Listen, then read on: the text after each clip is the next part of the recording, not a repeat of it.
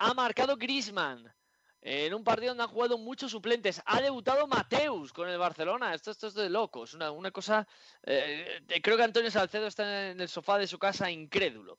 Eh, una tarde de fútbol de segunda división de Smartbank que hemos tenido con la victoria del Málaga 0-1 en Montilivi en Girona. Un buen partido de los de Pellicer donde han demostrado que cuando quieren pueden jugar otra cosa y lo han hecho muy bien ante uno de los campos más difíciles de la competición. También la victoria del Alcorcón de nuestro amigo Anquela que ha ganado 0-2 en Castellón con goles de Mark Wall, ambos de penalti, y que empieza a ver la luz un poquito después de estar en un túnel muy muy oscuro, así que ya está a un solo punto de la salvación el Alcorcón después de estar muy lejos.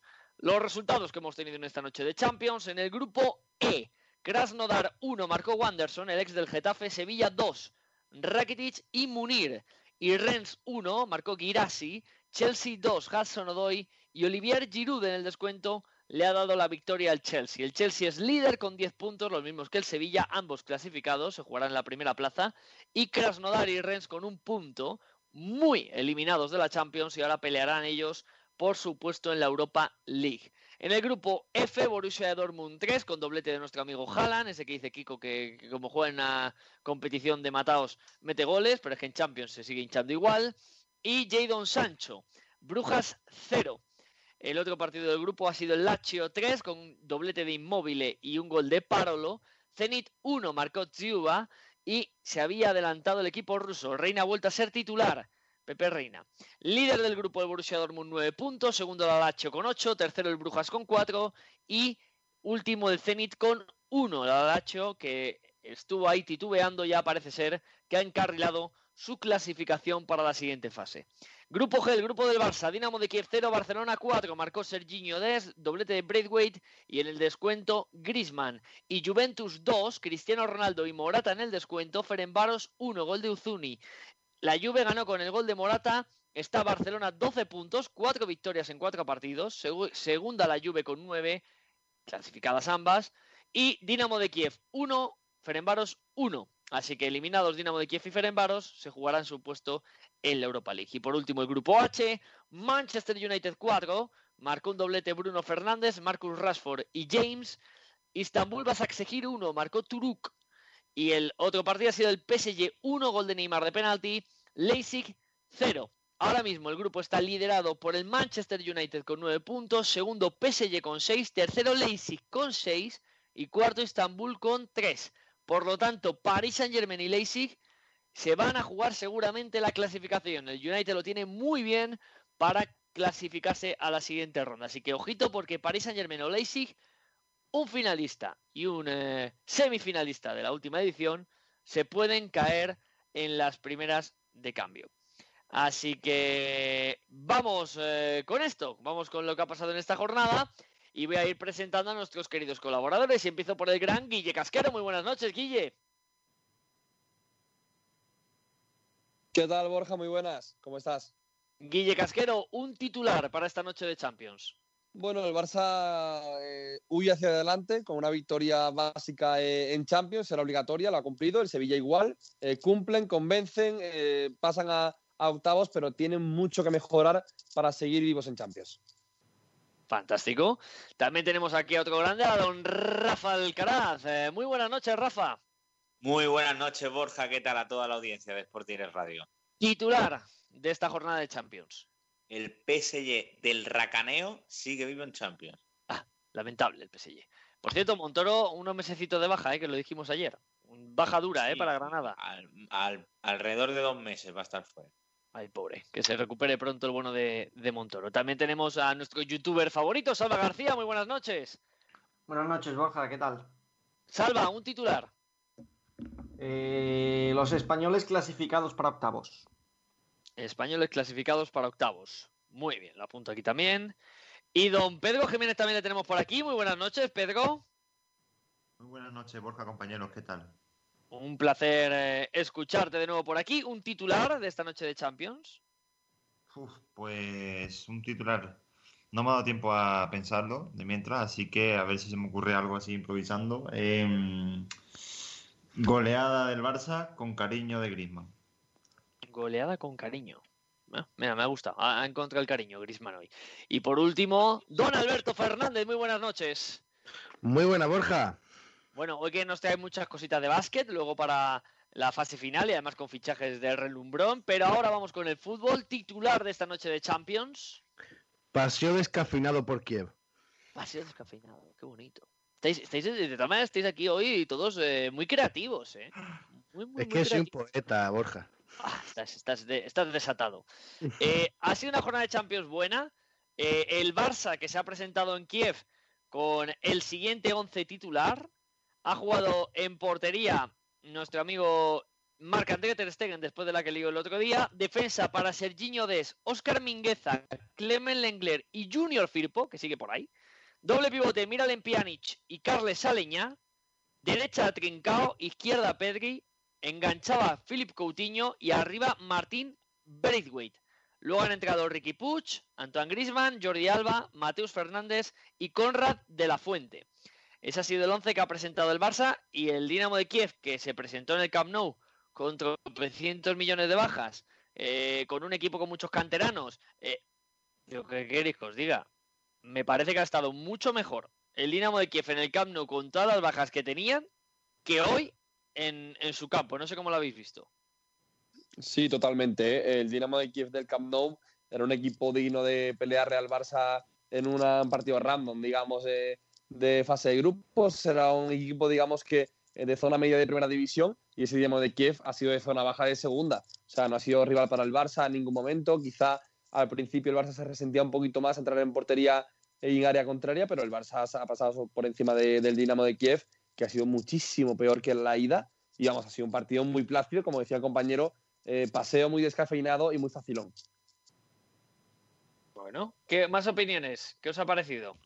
Bueno, el Barça, al fin y al cabo, recuperarse ¿no? de, del mal momento en el que está en la liga. Y para mí, lo mejor del Barcelona ya no es ganar, evidentemente es una buena noticia, pero es que es algo que tenía que hacer sí o sí, como ha dicho previamente Guille, sino que la mejor noticia para el Barcelona, y que creo que es una de las mejores cosas que ha hecho Kuman hasta la fecha, es que ha rotado bastante en este partido, que realmente era prácticamente intrascendente y que yo creo que va a ser una tónica que va a seguir el propio Kuman, dependiendo de, de cómo va a estar la lucha por el, por el liderato con la Juve, pero que yo creo que ha hecho bien dejando a Messi en Barcelona, dejando a Frenkie de Jong en Barcelona, y yo creo que la mejor de las noticias de- del Barça es que Mingueza, ¿no? Si no me equivoco el nombre, Sí, el central ha estado bastante bien, ha hecho un partido bastante decente y sinceramente yo creo que Braithwaite me recuerda a Mariano Borja en el sentido ¿A- no le veo Mariano? un delantero para nivel del Barça ni para el nivel del Madrid, pero son dos tíos que cuando están en el campo se dejan todo y yo esos pónmelos en mi equipo siempre y bueno y a destacar Griezmann por mucho que haya marcado y haya hecho un baile no sé si dedicado a Valdano, la- ¿no? Pero lamentable el baile, ha sido con 4-0. suplente. sí, sí. Y además el, el baile ha sido la- lamentable, ¿eh? Pero lamentable, o sea, ganando 4-0, pero bueno. Las cositas de Griezmann. Griezmann tiene, tiene estas cosas. ¿Más, ¿Más opiniones sobre el partido, chicos? Yo quiero hablar de Borja de la no titularidad de Ricky Puig, porque en un partido en el que le das minutos a chicos que no son habituales, chicos muy jóvenes, gente que normalmente no suele salir en el 11 titular, entiendo que, que puede ser como para descansar, para lo que viene por delante, que por cierto, la semana que viene, si todo sigue así, veremos ese ansiado Messi contra Cristiano, Cristiano contra Messi, esperemos que siga todo bien. Pero ya digo, yo Ricky Puig lo he echado hoy en falta en el 11 titular. Luego lo hemos visto, creo que han sido 20 minutos. Pero un chico como Ricky Puig, que se quiso quedar en el Fútbol Club Barcelona, pese a que Ronald Koeman le dijo que no iba a contar con él, que dicen que está muy comprometido desde dentro. eh, oye, qué menos que premiarle con la titularidad en el día de hoy. Yo, sinceramente, espero que si esto no cambia, Ricky Puig salga cedido a algún equipo de primera división porque es que tiene muchísimo fútbol y hoy en lo poquito que ha jugado se, se ha demostrado. Es que Ricky no entiendo que Ricky Dale, no- dale. no se hubiese marchado verano. Porque, vale, tú puedes creer mucho en ti mismo y eso es una cualidad muy buena de un futbolista y casi de una persona, ¿no? Fuera del ámbito del fútbol. Pero sinceramente tú, aunque confíes mucho, repito, aunque confíes mucho en, en ti mismo, sinceramente estar parado siendo tan joven es una tontería. Y mira que el año pasado en el tramo de Kuman, estoy de acuerdo contigo, Salva, que, que Ricky Puig me pareció de largo de lo mejor del Barcelona, ¿no? Junto a Ansu Fati, pero eh, juega con dos centrocampistas puros y yo sinceramente no le veo posición a Ricky Puig en el fútbol que propone Kuman. Por tanto, a lo mejor un año cedido, seguir con ritmo y el año que viene, eh, si el Barcelona tiene una nueva directiva, un nuevo entrenador, quizás Ricky Puig sí sea importante, pero a día de hoy no lo veo. Pues a mí Ricky yo creo que ha cometido el mismo error que, por ejemplo, el mencionado Mariano. Es decir, el error de todos estos futbolistas de encabezonarse con estar en un club donde ya no van a contar con él, pues por los motivos X, por los motivos que, oye, mira, tengo gente que, te que está por encima de ti, gente que te conviene me dice, sal cedido, eh, y ellos, no, yo quiero triunfar aquí y me quiero quedar. Coño, te están diciendo que no vas a tener minutos, te lo están diciendo claramente a la cara. Que sí, que está muy bien que tú tengas amor propio, pero el futbolista también tiene que plantearse en su carrera y más jugadores como Ricky Pucho, Mariano, que son jóvenes. Para mí, Mariano lleva dos años tirando su carrera, absolutamente. Y luego, encima, cuando sale, lo hace bien. Pues a mí el caso de Ricky Puch me parece alarmante. Alarmante. Y Aleñá se ha quedado, pues por lo que se ha quedado, pero es otro futbolista que está perdiendo minutos en primera división. No sé cómo lo veis. Sí, porque en el Betis, en el Betis tuvo un poquito más de protagonismo y es cierto que en el Barcelona está perdiendo, como tú bien dices, eh, el tiempo, como aquel que dice, ¿no, Borja? Y otro nombre que quiero destacar es Serginho Des. No sé si habéis visto el tuit que ha puesto Movistar, la casa del fútbol, que ha puesto de padre brasileño, de madre neerlandesa, pero futbolísticamente es brasileño, ¿no? Pues bueno, eh, perdón, de, padre americano, de padre americano. Padre americano. Sí, sí, he dicho brasileño, ¿no? Perdón, eh, de padre americano y futbolísticamente brasileño, porque es que ese primer gol que hace, entrando por el carril del 8, dejando atrás el lateral, me parece espectacular ese primer gol que ha hecho hoy Serginho Es muy de Dani Alves. Sí, sí, ha sido una jugada muy de Dani Alves. Eh, eh, yo creo que el Barcelona ha acertado en, esta incorporación y después de haber tenido a Semedo, que era un futbolista diferente, quizás un futbolista para otro perfil de equipo, eh, este Serginho de sí le va a dar al Barcelona lo que el Barcelona quiere. Y yo creo que Sergi Roberto lo va a tener complicado para jugar de lateral derecho en este equipo. Mi sensación. Y más ahora con estos dos meses. Claro. Y la, la mala suerte para el Barça es que la lesión de Sergi Roberto es de mucha duración, ¿no? Son dos meses por una rotura muscular, pero sí es cierto que yo creo que es que Serginho Des es claramente el lateral derecho y, coincido con Borja, ha sido el mejor fichaje que ha hecho en este último mercado verano-otoño el Barcelona con la llegada de Ronald Koeman y un apunte sobre algo que ha dicho Salva, la semana que viene no sería ese duelo entre Messi y Cristiano, sería la otra. Creo que la semana que viene juega el Barça en, Hungría frente al Fenerbahce. En Champions es el próximo partido que tiene la, la Juve, o sea, la Juve, ¿no? No, no, Yo creo que sí, vaya. El próximo partido es Barça, Barça y el último Barça Juventus en el Camp Nou. Mm, sí, sí, sí, lo tengo delante, vamos, ¿no? Sí, sí, sí, sí, sí, sí, sí, perfecto. pues, se van a jugar. El Barça lo tiene prácticamente claro, es decir, salvo que le golee la Juve, eh, ganando a Ferenbaros es líder. O, sea, no, no, tiene, no tiene mucha complicación. El Barça, la verdad que el grupo de Champions con la Juve parecía un poco complicado en ese sentido de la primera plaza, que iba a estar muy disputada, pero la Juve perdió con el Barça, el Barça encima está sin pinchar. Yo creo que lo tiene muy, muy bien, además ante una Juve irregular, porque estamos hablando de un equipo juventino que, no es fiable, a pesar del buen estado de Morata y, los eh, brotes verdes de Cristiano Ronaldo, que está hoy ha vuelto a marcar y, está volviendo a jugar bien, pues eh, quizás crecerá ofensivamente, pero me crean muchas dudas a nivel defensivo y al nivel competicional esta Juventus. ¿eh? No, no, es, no es una Juventus poderosa de estas que Yo, como, como único aire fresco que le veo a la Juventus es pensar también que el Barcelona eh, sufre, creo que también en ese sentido, a lo mejor no tanto como la Juve, pero sí que sufre las lesiones de Piqué, fundamental, y bueno, la lesión de Sergio Roberto, que ya lo hemos comentado, que no creo que sea a lo mejor tan importante, pero la de Piqué es fundamental, sobre todo en el ámbito eso, defensivo. Yo lo voy a decir ya, yo creo que no vamos a ver un Messi cristiano, ¿eh? En el duelo tú a tú. Si Kuman puede, Kuman rota. Y yo creo que el Barça puede llegar perfectamente líder ¿eh? a la última jornada de, de, la fase de grupo. Claro, pero es que se, va a decidir ahí todo, ¿eh, Rafa? O sea, si la Juve le da por ganar al Dinamo de Kiev, eh, se decide todo. ¿Cómo? Yo... ¿Qué decía Rafa? Claro está. Hombre, al Ferenbaros, si no le gana al Ferenbaros. No, no, ya, ya, la Juve la pasa regular. se decidiría todo en la última jornada, si no me equivoco. Sí, sí, perdona. De todas maneras, el... por cierto, me mandan, ah, ya sabéis que aquí nos empiezan a mandar cosas ah, por el teléfono.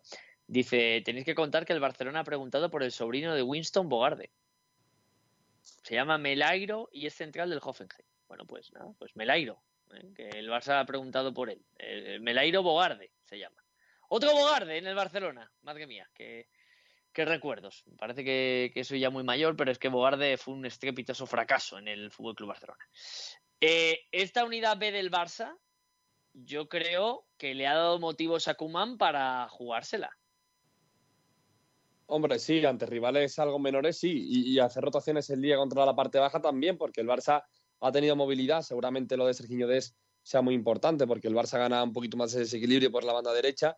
Trincano ha hecho el mejor partido, habrá que ver también cómo Dembélé o Trincao por la derecha se entienden con Serginho Des, porque hasta ahora era muy fácil. Hasta ahora Sergio Roberto actuaba como tercer central o como tercer centrocampista jugando por dentro, la banda derecha era para uno de los dos y se guiaban por ahí, jugaban por ahí. Pero habrá que ver cómo compaginan eh, o Trincao o Dembélé o los dos tendrán en el lateral que profundice tanto que llegue al área y que incluso remate, porque no va a ser fácil ni para Dembélé ni para Trincao. Es verdad que Aleñá, por ejemplo, mucho mejor que, mm, que Ricky. Ricky no tiene minutos, o sea, Aleñá puede ser que sea un buen reemplazo también ahora sin Busi para Pianico, para De Jong, porque entiende el juego, es fiable en el pase, eh, arriesga en campo contrario, además acierta eh, en campo contrario, pero lo que más llama la atención, por ejemplo, para mí hoy es que Coutinho no lidera un Barça de, de mínimos o un Barça B y si lo haga Pedri, que con 17 años se ha levantado a, a Pjanic, a Coutinho, a Trincao y a todo el mundo para ser él el líder y el que marque el tiempo arriba, que para mí también es positivo, ¿eh? para Pedri ver que tiene personalidad y que en plena Champions ya lidera un Barça sin Messi, sin Griezmann. Sí, Yo sinceramente creo que lo de hoy te da para partidos como el de hoy, y poco más durante el resto de la temporada. Ahora, que puedes coger varios jugadores que juegan hoy y hacer una mezcla con los que suelen ser habitual en la titularidad, por supuesto que sí. Yo creo que es lo que tiene que tener en cuenta Kuman, ya que juega con dos centrocampistas y dentro de lo que cabe está teniendo muchas bajas ahí en el centro del campo. Creo que a Leña le podría dar más coba. Pero el principal problema a nivel táctico para mí que está teniendo a día de hoy Kuman en el Barcelona es cuando tiene que rectificar un partido, que al fin y al cabo los cambios que hacen son siempre los mismos, que vaciar el centro del campo y una vez vaciar el centro del campo, realmente Kuman pierde la opción de remontar en los partidos que va perdiendo. Le pasó en el clásico, donde vació el centro del campo y ya yo creo que el Real Madrid fue tremendamente superior. El otro día en el Wanda, donde vimos a un Barça que jugó horriblemente mal, lo, lo tuvo peor todavía cuando Kuman hizo los cambios y si el Barça tiene ocasiones es porque el Atlético de Madrid se metió atrás. El Atlético de Madrid hubiera seguido teniendo balón, proponiendo como fue la gran parte del partido, no esos 10 últimos, 10 últimos minutos, pues pero tampoco tuvo, tampoco tuvo grandes ocasiones el Barça, ¿eh? El tiro de No, Sergio Roberto que rebotó en un defensa y poco más. Roberto, el disparo de Sergio Roberto creo que llega porque el Atlético de Madrid, por ejemplo, meta a Felipe, si no me equivoco, ya en el tramo Sí. final. Que digo yo que lo que estoy justificando o que, o que quiero que se vea es que Kuman, para mí, su principal fallo no está siendo el once titular que pone, sino la rectificación del once cuando tiene que eh, remontar. Y yo creo, cuando tiene que rectificar algo que hace. Yo creo que ahí es donde se está equivocando. Ahora, habrá tomado nota de la alineación de hoy y sabe que habrá jugadores a los que le tiene que, a los que le tiene que dar confianza. Y por ejemplo, lo ha dicho en zona mixta. Sabe que Mingueza puede ser un jugador al que va a tener en cuenta de aquí en adelante con la a, mí, bajada. a mí me ha gustado el chaval, ¿eh? Sí. El chaval lo ha hecho bastante bien, Mingueza, ¿eh?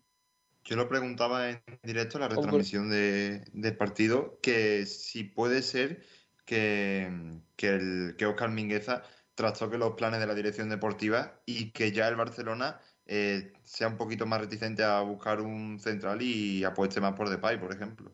No es tanto no. que trastoque, es que el Barça seguramente no pueda fichar a nadie eh, en Claro. enero, ¿eh? con una gestora, con una deuda de Hacienda que ahora parece que se va a librar por lo menos momentáneamente, que va a alargar la multa hasta dentro de unos meses y seguramente lo que hace Mingueza es un, es un salvoconducto, un salvaguardo rápido para decir, bueno, tenemos aquí uno que nos puede sacar castañas del fuego y no vamos a tirar la casa por la ventana, a tener más deuda, a pedir un préstamo, etcétera, etcétera, etcétera, sin directiva además hasta el finales de enero para traer a un central que Eric García puede venir gratis eh, en verano. Va a ser que va a ser, eh, digamos, virtud por necesidad. O sea, va a sacar a alguien por obligación. eh, No es que sea mérito de Kuman, ¿no? Que apueste por la cantera y y saca a Mingueza después de mucho tiempo trabajando en, en balde, digamos, en el, en el filial, pero es verdad que sale, el chico lo hace bien, de hecho ha estado seguramente mejor que, que el Enlet dentro del área, cortando balones en el centro del campo, y puede ser que se juegue ahí, porque otra cosa sería meter a Junior, que hoy tampoco ha estado mal de central, pero te vale para partidos como hoy. Yo creo que no te vale para incluso la intensidad de la liga. Yo lo único que quería decir con respecto al tema central, Borja Guille, que habéis, eh, Pedro también, que habéis comentado, ha sido el que ha hecho la pregunta, Pedro. Eh, yo sinceramente, es eh, cierto lo que dice Guille, que el Barcelona ahora mismo no se puede permitir realizar un fichaje, bien es cierto, pero también lo has comentado tú. la presidencia creo que es las votaciones, las elecciones van a ser el 24 de enero, creo, si no me equivoco.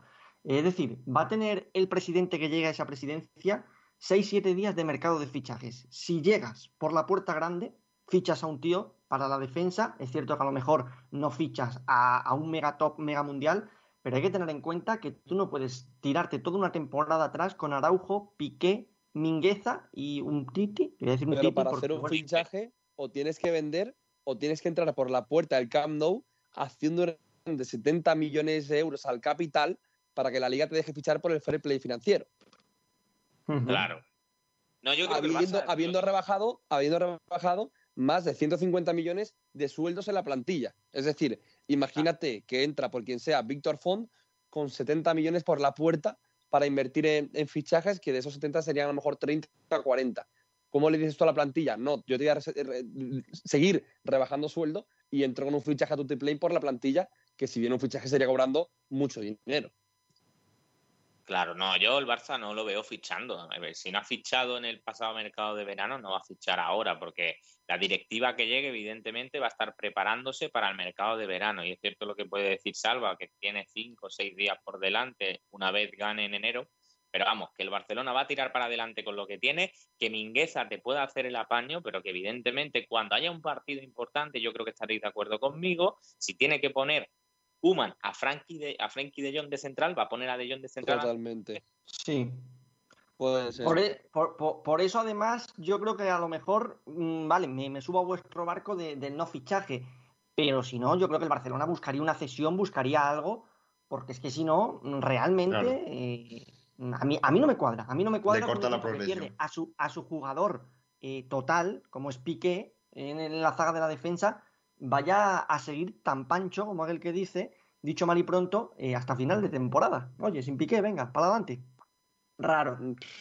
Pues a ver, lo, lo, que puedo intentar, que es lo que se me ocurre haciéndome también un poquito eh, paja mental, si se puede decir así a esa hora de la noche. Sí, a esta hora, ese término se puede utilizar. Vale, pues haciendo así un, poquito una, una hipérbole en mi cabeza, eh, puede ser que a lo mejor quien gane la, la presidencia del Barça pueda gestionar con cierta facilidad dentro del City, con un amigo, con en contactos directos, con cierta amistad y complicidad, una cesión de Eric García a coste cero y un remanente en, verano. Pero bueno, eso es tirando también de mucha imaginación. Yo no sé si lo habéis leído vosotros, pero suena Garay. A mí Garay. Madre de Dios. A mí eso ya me parecería. Es el Garay que está sin equipo ahí. Que, Efectivamente, por eso, por, eso mismo, por eso mismo, Borja. ¿Qué está haciendo que está sin equipo suena para el Barcelona. Veremos, Podría ficharlo, ¿no? O tampoco. Hombre, le paguen. está sin equipo, ¿no? Claro, claro, está sin equipo. Por sí, pero más lo digo por el fair play. Ah, claro, el, problema de Garay, Garay está sin, Garay está sin equipo, pero el problema de Garay es ese, es que Garay eh, cobra un buen dinero y llevan muchos meses parados.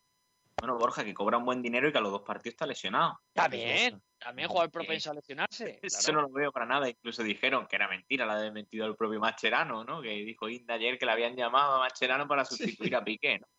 Pero que, en fin, que yo creo que el Barcelona fichaje ninguno va a tener que tirar la temporada para adelante con lo que tiene. Creo que también pasa lo mismo con el Real Madrid, que ahora se está hablando de que Isco se va a marchar en invierno y tal. En caso de que se marche Isco en invierno, que hay altas probabilidades, eh, no va a venir tampoco nadie en el Real Madrid. Yo creo que Madrid y Barça están en esa misma situación, de que este es un año total de transición, un año donde lo más importante a nivel económico es intentar rebajar el salario que gana la plantilla y ya el año que viene a ver cómo entramos en el mercado, a ver quién fichamos, eh, hay nombres importantes que el Madrid y el Barça necesitan sí o sí porque necesitan rejuvenecer. El Barça ya lo está haciendo, el Madrid también, pero no al nivel que te pide Europa. Bueno, vamos a, vamos a, vamos a verlo. Eh, yo creo que el Barcelona quiere fichar, no va a poder, y la opción única que tiene para mí es, meter a De Jong. La única opción realmente con cierto nivel lo de Junior, yo opino como vosotros, no, no va a ser factible. Y luego este chico, pues bueno, pues este chico de la cantera que, ha debutado hoy, pues a lo mejor te lo hace bien o a lo mejor luego se le queda grande competir contra, contra los delanteros de primera. Es que es tan complicado. Borja Mingueza no es titular en el Barça B. ¿eh? No, pero ojo, porque Mingueza, por lo que han estado comentando, no es titular en el Barça B porque termina contrato. Y como termina contrato, están ahí, tiene una opción de renovar dos años, no saben si la van a hacer, si no la van a hacer. Y la gente que le lleva insinúa que puede ser eso. Que como no termina de saberse si va a estar o no va a estar, pues. Entonces, ¿cómo va a jugar con el primer equipo? Pues a jugar con el primer equipo, pues porque posiblemente sea el mejor central que tiene el filial. Y ya las malas, pues nos lo llevamos. ¿no? De decir, eh, te voy a quitar un central y el Barça B hay que tener en cuenta una cosa, lleva peleando por subir a segunda ya con inversiones muy importantes dos, tres temporadas. Eh. Bartomeu en el filial también se ha dejado bastante pasta, incluso muchas veces... Y para sus trapicheos. Que no están en relación ¿no? a lo que pide la Masía, a lo mejor, por ejemplo, pero hay que estar, vamos, yo entiendo eso, de me llevo a Mingueza, que Puede ser lo que dice Borja, que es un central que como está acabando contrato puede tener nivel para jugarte un partido de Champions de estas características o para darte minutos en el primer equipo, pero yo creo que sobre todo porque tiene una pareja de centrales titular en el Barça B que no querrá tocársela al entrenador del filial. Y os digo más, eh, esto, esto del Barça B ha sido un cachondeo y el día que alguien haga una auditoría real de lo que se ha estado haciendo en el Barça B, ese día el escándalo en Barcelona va a ser de locos va a ser de locos. Porque lo que ha pasado en el Barça B con fichajes extraños multimillonarios de 2, 3, 4 millones de euros que luego volvían a, sus equipos, unas cosas lamentables. Bueno, hoy, hoy ha debutado en el partido Mateus Fernández, este brasileño, que, que jugaba en Palmeiras y que el año pasado estuvo media temporada cedido en el Valladolid. Y Mateus le costó al Barça 7 millones de euros más 3 en variables. Y vosotros me diréis, joder, qué caro. Pues más caro es todavía si os cuento que este tío era suplente en el Palmeiras. Que el Palmeiras ahora mismo es un equipo intermedio de Brasil. O sea, que no es ni siquiera un equipo top de Brasil. Pues este tipo era suplente en el Palmeiras y van allí eh, Curí y, y a Vidal a ficharlo. Y 7 millones de euros por un tío suplente del Palmeiras. Que evidentemente no tiene. Le verían algo, ¿eh? Le verían algo. Le, verían, le verían lo que le verían. Le verían que, pues como cuando en su día la empresa Traffic metió en Barcelona Keirison y Enrique. Eh, que Enrique al menos jugó en primera división con el Racing de Santander, pero Keirison estuvo por ahí dando tumbos en un sitio y en otro. Hasta que ya el hombre, pues, pues nada, pues desapareció del mapa. Pero esa es la realidad. El Barcelona, eh, de esta época de Bartomeu, tiene una cantidad de operaciones extrañas eh, del mundo del fútbol que nadie les va a quitar ya la sombra de, eso, de que el día que hagan una auditoría, pues se van a ver irregularidades por todos los lados. Oye, mira, el chaval ha salido, ha debutado, no ha tenido influencia ninguna, el partido está sentenciado, tampoco ni ha destacado ni ha molestado, así que bueno. Pues por es más, te voy a decir una cosa, Borja, siendo medio centro, se escondía. Sí, sí, lo ha hecho un par de veces. Yo me he fijado también que un par de veces se metía ahí con el del Dinamo de Kiev a ver si no se la daban. Y mira que, jugó solo tres partidos con el Valladolid, solo participó en tres encuentros. Y uno fue en el Metropolitano, yo lo conté el otro día, a mí me gustó, el día del Metropolitano jugó bien. Pero, pero es, un, es un futbolista que está muy lejos del nivel, del nivel Barça. Eh, ahora bien, mm, miramos la plantilla corta que tiene el Barça y, y, claro, el problema es que tiene a tíos como un Tití ganando una millonada y que es un tío que desde que se fastidió la rodilla es un exfutbolista con 27 años, un tití es un exfutbolista, lleva tres años sin jugar prácticamente. O sea, es un tío y es un tío que tiene un sueldo brutal en el Barcelona. Junior Firpo llegó al Barcelona con un muy buen contrato. Eh, vamos, Pjanic habrá venido, un tío ya de 30 años, habrá venido cobrando un buen dinero. Coutinho, pues se le fichó como se le fichó y de la manera que se le fichó con una ficha espectacular. Ya no hablo de Messi, evidentemente. O sea, o gente como Dembélé, que es un chico muy joven, pero ganando mucho dinero. Es decir, el problema del Barcelona es que ha tenido unos salarios brutales y luego esas renovaciones de, de hasta los 36, 38, 40 años que hace a los futbolistas pagándoles una pasta, pues claro, pues te pasa esto, que ahora están limitadísimos en el fair play y la plantilla es corta. Es muy corta la plantilla del Barcelona. Es corta y luego en la unidad B, hombre, los Pedri, los Trincao y, demás y compañías sí aportan, pero ya hay nombres que chirrían y a lo mejor eh, las rotaciones ya no son suplentes de categoría. Pero bueno, eh, también el nivel de los titulares ha bajado un pelín, ya no es el Barça de antes tampoco. Sí, también lo que ha comentado Borja. Ahora mismo el, tanto el Barcelona como el Real Madrid están en una temporada de transición. Lo que yo creo que han pecado es de ser tan temporada de transición que tampoco han buscado esa profundidad necesaria para las tres competiciones que tienen que llevar a cabo.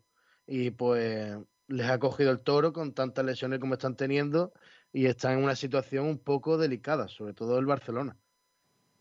No, pero por ejemplo, yo he estado viendo sobre todo en el segundo tramo de Champions, he estado más atento al Paris Saint Germain Leipzig, ¿no? Donde había Sí. bastante en juego por parte del Paris Saint Germain Leipzig. Y ha sido titular Rafinha, por ejemplo. Que dices tú, hostia, Rafinha está en el Paris Saint Germain, podría estar jugando perfectamente en el Barça y precisamente a lo mejor, fíjate lo que te digo, rotando en este partido. Pero que tenía incluso jugadores que no te digo una plantilla para aspirar a ganar la Champions, pero podría haber incluso confeccionado alguna plantilla mejor. Lo que pasa, que sigo con lo que ha dicho Alberto, que lo había dicho yo ya también previamente, que Madrid y Barça, todo lo que han podido quitarse del medio este año se lo han quitado. Y a lo mejor económicamente no le ha repercutido absolutamente nada, pero por quitarse fichas ya alivian, sobre todo en el caso del Barça, un poco más su situación económica. Y no sé si queréis hablar de más partidos, Borja, como o otros Sí, sí, temas. sí, sí. Ahora, ahora, ahora me quiero ir a Sevilla. ¿Habéis visto al Sevilla alguno? Sí, yo ¿qué, qué os ha parecido el Sevilla? A mí me parece que Sevilla, eh, eh, yo siempre he dicho que el Real Madrid tiene, tiene ese gen, ¿no? De que cuando está muerto, eh, los tipos te marcan un gol en el 90, en el 93 o, o cuando pueden. Pero es que el Sevilla es igual. O sea, el Sí. Sevilla este año, la de partidos que ha ganado en el descuento, ¿eh? De locos. Además, Y- contra, contra, el, contra el propio Krasnodar, ¿eh? En el Pizjuán, le da la Sí. vuelta también en los últimos minutos, pero sí que sí es impresionante. Pero hoy, Borja, si tengo algo que destacar de este partido que ha hecho el Sevilla, es eh, venimos presumiendo, y muy bien además, porque oye, se lo merecen, cuando lo hacen bien hay que presumir de ellos, de la defensa del Sevilla, de Diego Carlos, de, de todos.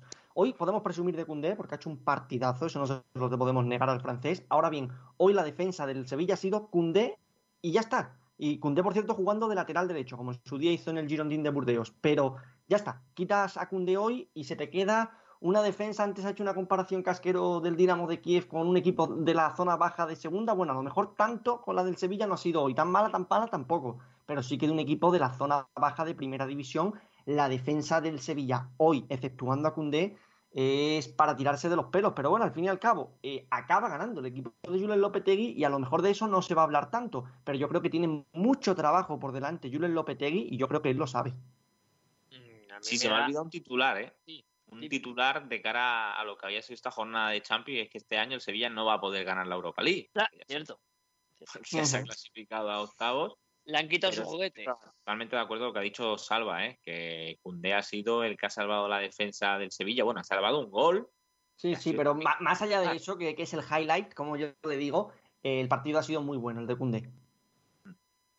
No, sí, sí, desde luego. Cundé, Cundé al final te, te da eso también, ¿no? Que, que es un central joven que cometerá algún día errores, pero el físico le va a dar para una liga y una competición tan, tan disputada con tantos partidos para que su rendimiento sea más o menos estable.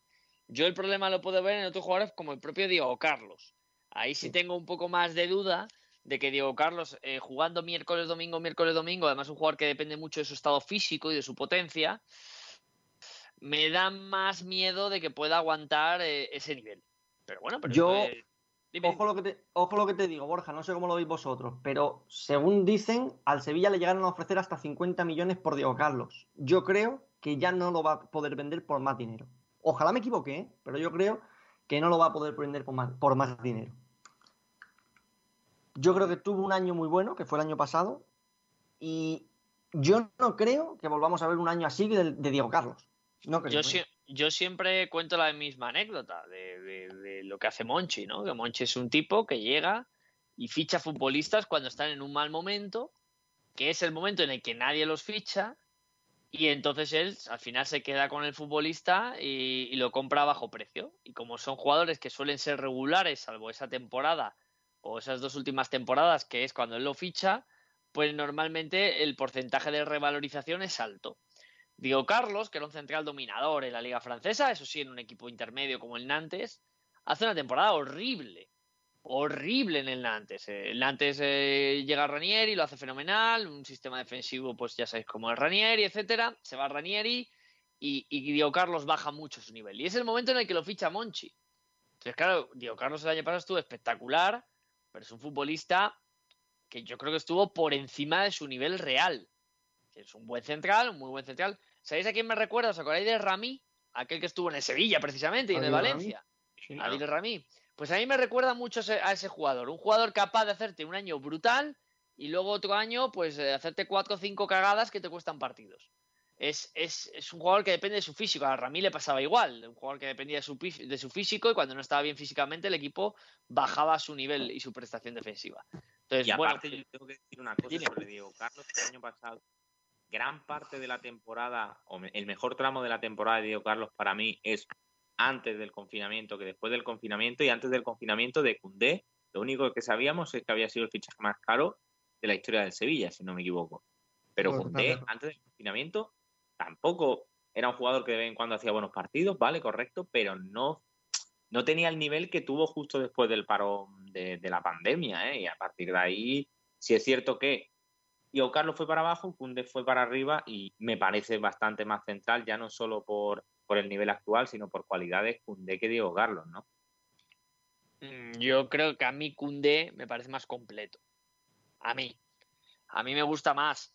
Eh, que luego te puedes fijar en otros detalles, pues porque es un central más bajito, eh, es joven y comete de vez en cuando ciertos excesos, pero bueno, pero eso es normal y lo irá corrigiendo. Pero, Borja, ¿quién, tiene, ¿quién tiene pelados molones? Eh? ¿Quién lleva peinados chulos? Pues ya Ah, bueno, eso sí, efectivamente, porque Diego, Carlos, muy chulo, no se puede peinar en la cabeza, la verdad, el pobre hombre. Pero, pero esto, es la, esto es la realidad, ¿no? Es verdad que estamos hablando de que, de que el Sevilla tiene que pensar en el futuro y recordemos que el propio Cundé esta semana pasada ha reconocido que él habló con Guardiola y que, vamos, que, que, no está en el City pues porque no llegaron a un acuerdo el Sevilla y el City, sino que él no, estaba en Sevilla. Sí, pero es verdad que, que si por Carlos el Sevilla ya va a sacar tanto, es verdad que yo creo que por Cundé sí puede sacarlo. ¿eh? Llegó una oferta muy importante del City, pero por Cundé sí puede sacarlo. Sí. Yo creo, yo creo, yo creo que por Cundé lo puede sacar. Y, lo sacará, ¿eh? Y lo, y lo estuvo a punto de sacar. Y yo te digo que el Sevilla, a mí me dice la gente, no, hombre, no, porque se ha quedado el futbolista. El Sevilla, que es un club vendedor, yo estoy seguro que Monchi se llevó un palo cuando vio que, que, el, que el City fichaba a Rubén Díaz. Que se cansó de esperar al Sevilla y dijo, oye, pues mira, me traigo a este y ya está. Y no me complico la vida. Yo de verdad que lo pienso y lo creo firmemente. Que Monchi puede ser, ¿eh? Puede ser, pero Monchi sabe que lo puede vender, porque ante una época de centrales eh, muy malos o que ninguno convence y de pocos centrales que salten eh, a la luz con centrales promesas de futuro nivel top, nivel 1, 2 o, top 3, para mí Cundé puede valer mucho dinero. Sí. Claro, claro. Pues, Yo creo que también es la... Cundé y todo el ámbito francés, ¿eh? Te pones a decir, a franceses jóvenes, es cierto que Cundé será el mejor casquero, pero hay muchos, ¿eh? Mecano, por ejemplo. Muquiel.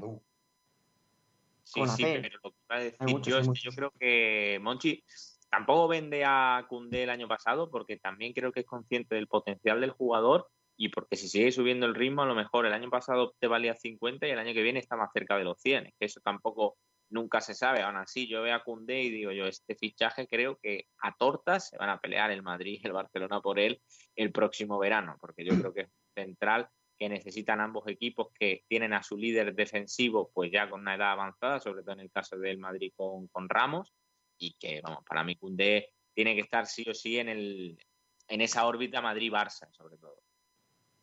Yo creo que sí tiene esa proyección. Creo. Pero. Mm, dime. Que este debate también lo teníamos con Diego Carlos hace un tiempo, cuando fue el boom del brasileño, y todo el mundo daba por hecho que Diego Carlos iba a salir a un equipo top y de forma inminente. Al final se quedó, ha bajado el rendimiento y, hombre, esperemos que no pase lo mismo con Cundé, pero tengo dudas ya. Yo tengo muchas dudas, ¿eh? Yo, yo creo que el momento mejor era ahora. Eh, y puede que por juventud se revalorice Cundé, pero es que hay cosillas de Cundé que a mí no me terminan de convencer. Fíjate, yo creo que su techo económico era este año. Pues se lo llega a vender por cuánto pedía, no me acuerdo cuánto pedía, era 60, no, no 70 millones, ¿no? Pedía el Sevilla. 70. Algo así, sí. Y el City se plantó en 60, creo que era, y al final fue 60 eh, por Rubén Díaz más Otamendi, que el Benfica pagó 15, o sea, 45. Y por eso se fueron a por Rubén Díaz. Y, vamos, no sé, yo creo que era una buena operación. ¿Os gusta este Sevilla? ¿Os crea dudas este Sevilla? A mí me crea dudas, ¿eh? Yo es un equipo que le veo que compite muy bien, pero es un equipo muy irregular. No, no, no me da a lo mejor la sensación de otros equipos en España como la Real Sociedad, etcétera, etcétera, que les veo que sí que tienen claro lo que hacen. El Sevilla sí que creo que sabe cómo quiere jugar, pero hay una diferencia de, nivel en los partidos de sus futbolistas alarmante, salvo casos muy puntuales. Eh, a ver, eh, por ejemplo, si analizamos la alineación que ha salido hoy, ha estado Gudel de central. Bueno, pero lo de hoy yo creo... Sí, es un parche, pero no es la primera vez, ¿eh? no es la primera vez que actúa ahí. Y luego Escudero sigue creando dudas en ese lateral izquierdo. Acuña no termina de arrancar. Es cierto que ahora está un poquito mejor, pero también genera muchas dudas. Rakiti, eh, por mucho que el físico no le llegue a todo el partido, 60 minutos de Rakiti es un recital. Y luego estamos lo de siempre con la delantera. Mm, Nesiri está marcando más de lo que nos esperábamos, porque un delantero que tiene que tener cuatro para marcar una, falla mucho. Y Luke de Jong, con muy poca movilidad que tiene, mm, creo que debilita el ataque del Sevilla. Aún así, marca goles, que es lo importante, los delanteros, claro. Con respecto a Cuña y, Escudero, los dos lesionados, ¿eh? De cara a la próxima jornada, vamos a ver lo que hace ahí Julen Lopetegui, porque hoy se ha ido Gómez, lesionado. ¿Cómo? Sergio Gómez. Sergio Gómez. O Gudel.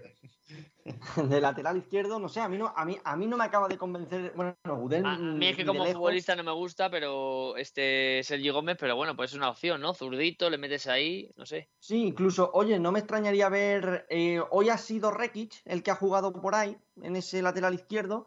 Eh, Idrisi, Idrisi no lo creo, la verdad, porque es un jugador más de carácter ofensivo que hoy también me ha gustado bastante. Y con respecto a tu pregunta, Borja. Buen futbolista. Eh, con respecto a tu pregunta, eh, yo al Sevilla lo veo para un torneo como el que fue la UEFA Europa League de, este, de este COVID. Es decir, para un torneo de dos semanas, el Sevilla puede con todo. Para un torneo largo como viene a ser una liga, a mí en este inicio de temporada me está dejando muchísimas dudas. A principio de temporada, sin haberlo visto jugar, como ha dicho antes Casquero, se pueden decir pajas mentales, ya que se pueden decir, pues yo me hacía unas pajas mentales con el Sevilla espectaculares. Ahora ha comenzado la temporada y a mí el Sevilla eh, me ha dado un gatillazo, oye. Sí, es que yo creo que empezó, yo creo que empezó muy bien, muy bien el Sevilla, y a mí me ha dejado frío.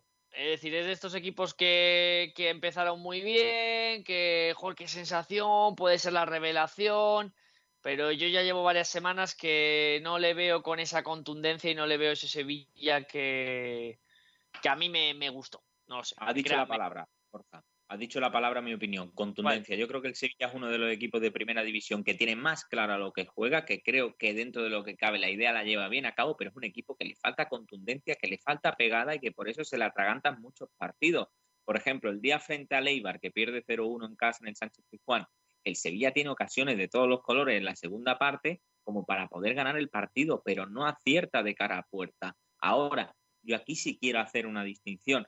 Munir, sinceramente, yo creo que no se puede dudar de que tiene que ser titularísimo en el Sevilla. Ah, porque es que es hombre de ataque que más gol tiene. Hoy vuelve a marcar y el otro día también marcó frente al Celta.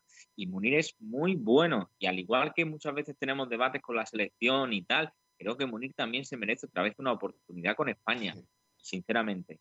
Eh, lo ha dicho antes, no sé quién ha sido, pero que De Jong, eh, eh, Lopetegui se empecina. Yo creo que este es probablemente su principal fallo, en que el delantero que tiene arriba es un delantero que tiene que ser alto, un delantero que tiene que ser peleón por arriba, que tenga que ser muy estático. Es cierto que en Nesiri es algo más, más móvil porque físicamente es bastante poderoso, la verdad, pero no sé, no creo que sea el delantero que realmente le pegue al juego del Sevilla. Si llega a tener un delantero más móvil, si incluso sabe encajar a Munir por posición interior en, en los tres de arriba, yo creo que podría sacar mucho Lopetegui. Y otra cosa breve que voy a decirlo, creo que el Sevilla paga en este principio de temporada, en este primer tramo de temporada, que fue el equipo de España que más fuerte tuvo que terminar por ese torneo precisamente de dos semanas que cobertaba Salva, la Europa y League. Y que luego, y que luego más fuerte tiene que empezar contra el Bayern también, claro. Claro, no, pero ahí sí tiene la racha, Salva, de, hostia, le gano, al, eh, le compito al Bayern y empiezo la liga medio bien. Ahora, eh, después del parón, no sé si fue que perdió en Granada y ahí tuvo una racha de resultados sin, sin ganar, pero creo que el Sevilla va a ser de esos equipos de la liga que va a ir para arriba. Cuando normalmente el Sevilla suele ser al revés, que empieza muy bien y va para abajo. Creo que este año vamos a ver una dinámica diferente en el equipo de, de Lopetegui, porque creo, insisto, en que el año pasado fue uno de los equipos de la liga, por no decir el que más, fuerte tuvo que acabar la temporada y además más tarde, ¿no? Ha tenido menos tiempo de preparación, ha tenido más cansancio y eso se paga, quieras o no. Y luego eh, hay una clave que yo creo que sería recuperar al Mudo Vázquez, un jugador que ha sido tanto para el Sevilla y que uf, eh, le está faltando la forma y también la, la, continuidad sobre todo. Yo creo que el Mudo con continuidad sería titularísimo en este Sevilla. A mí Franco Vázquez ya, eh, o sea, un, es un jugador que tiene muchísima calidad, pero yo creo que el ritmo ya mm, que le pide el Sevilla no lo tiene ni de lejos. A mí me deja muchas dudas, Franco. Y Franco yo creo que no está para, para ser titular en este Sevilla. Y entiendo lo que tú dices, Pedro, porque es, más, es un jugador por el que Lopetegui en esta última UEFA que yo he comentado ha apostado bastante siendo suplente, era el primer cambio prácticamente siempre. Pero a, Franco el Mudo Vázquez, desde la afición sevillista, desde la afición hispalense, se le ha puesto la cruz porque es un futbolista que ni mucho menos está al nivel que se le conoció. Es que, es que el Mudo Vázquez está muy lejos de su nivel. O sea, siendo sinceros, está muy lejos de, de, su nivel y es un futbolista que a mí me ha encantado siempre, pero es que se, depende tanto de su físico porque ya es un jugador físicamente un poquito flojete si encima está como está este año, que está horrible, porque está horrible, por mucha técnica que tienes, te llegan los chavales como aviones, te quitan la cartera y no te has dado ni cuenta. Pero este Sevilla, no sé, y lo que decís, eh, sin delanteros, porque Luke de Jong es verdad que te aporta muchas cosas al juego, pero no es un gran goleador. Y en Esiri algún gol te hace, pero, pero no es un, grandísimo delantero. Yo siempre, y sabéis que es mi, mi piedra de toda la temporada, es un equipo del Sevilla que si hubiese tenido eh, un delantero bueno, hubiera yo creo estado peleando por la por la liga. Eh, vamos a seguir con más equipos de la Champions, pero voy a despedir con la manita Guille Casquero, que se tiene que marchar. Guille, muchas gracias por estar aquí con nosotros. Nada, chicos, un abrazo a vosotros. Abrazo grande para Guille Casquero y vamos a hablar de, de, del PSG, que, que, lo ha mencionado Rafael Caraz. Eh, ¿Cómo veis a este PSG? Porque yo le veo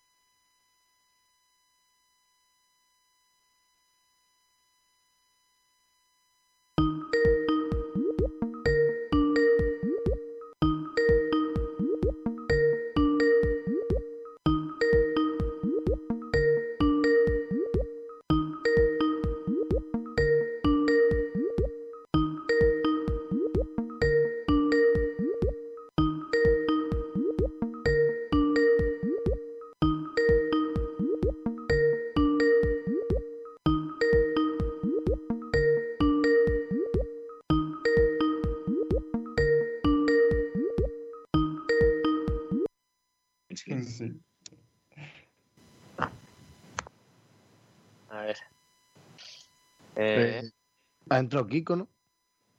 Ahora sí.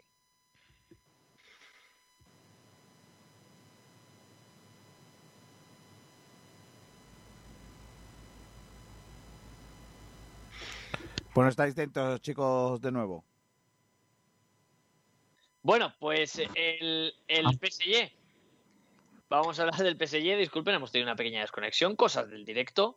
Y el eh, Paris Saint Germain es un equipo finalista de la Champions, que todo el mundo estábamos con, con esas ganas y con esa idea de, de verle a, a ver si este año sí, otra vez, lo de siempre.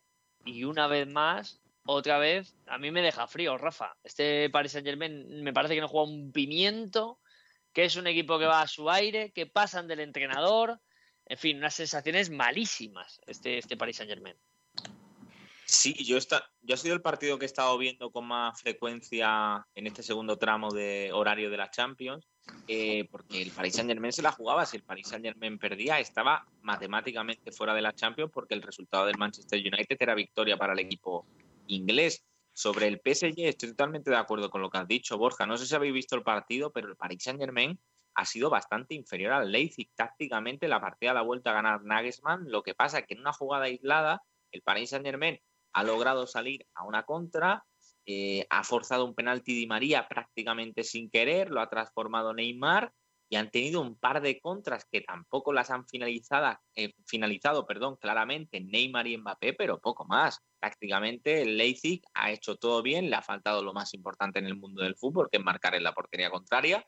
Y nada, el PSG, insisto, ha sido un partido muy rácano, sobre todo ya desde el minuto 65 que estaba ya el Paris Saint Germain más pendiente de parar el ritmo de partido, de hacer faltas que de jugar al propio juego. Y si es cierto una cosa, muchas veces se ha hablado y se ha dicho de que el líder del Paris Saint Germain es Mbappé, de que Mbappé es el más joven, pero sinceramente la importancia a día de hoy que tiene en el juego Neymar del Paris Saint Germain es muy superior a la que tiene Mbappé. Me ha parecido Neymar el mejor del Paris Saint Germain. Y el problema del PSG, al fin y al cabo, Borja, que sí, que puede fichar a, a, Rafinha, puede fichar a Ander Herrera, puede fichar a algún que otro centrocampista, pero el problema del Paris Saint Germain es que tú lo ves y no es un equipo de fútbol.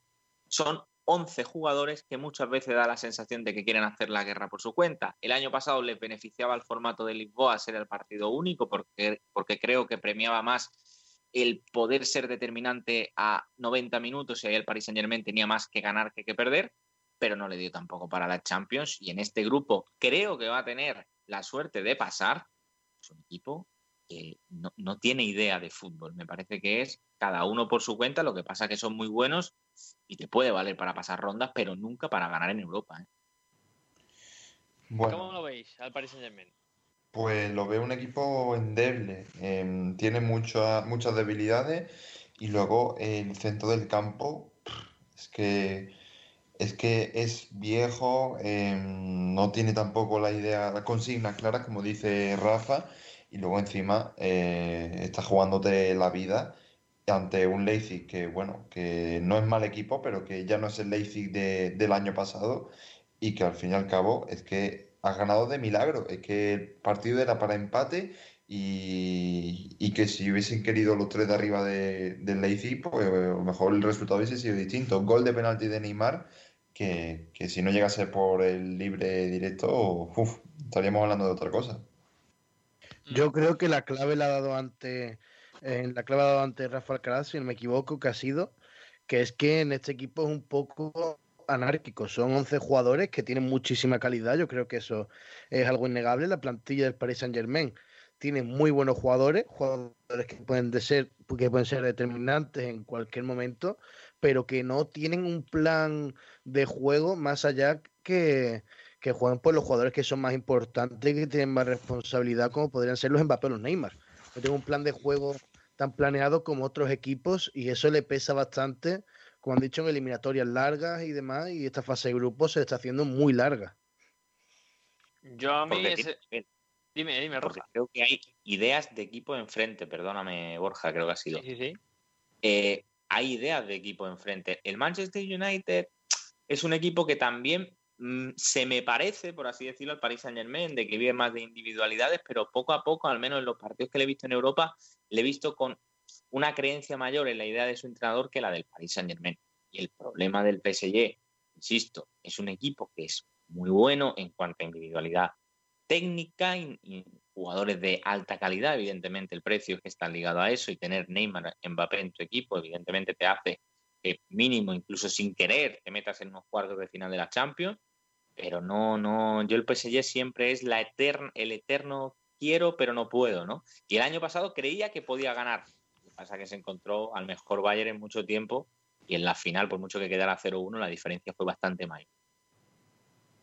Bueno, yo el Paris Saint Germain, el Leipzig es otro equipo que me está decepcionando, que yo pensé que iba a estar mucho mejor y, es un equipo que ahora mismo no me, no me cuadra, pero de todos los equipos que han jugado hoy, fijaos lo que os digo, el más sorpresa o el más extraño es el United, porque es capaz de ganarte a cualquiera y perder con cualquiera, pero es que quizás es el que me da un poco más sensación de que el día que está enchufado Bruno Fernández eh, te, la puede preparar, es que hoy ni la Juve me parece un equipo contundente ni el Paris Saint Germain, ni la Lazio, ni, ni, siquiera el Dortmund. Bueno, el Dortmund, claro, si Haaland está un, poco enchufado, pues a lo mejor te hace un par de goles y se te quita la tontería, pero ¿veis alguno de los equipos quitando los dos españoles que, están como están? Y el Barça no está bien, y el Sevilla es un equipo que tampoco creo que esté para, para grandes cosas en la Champions.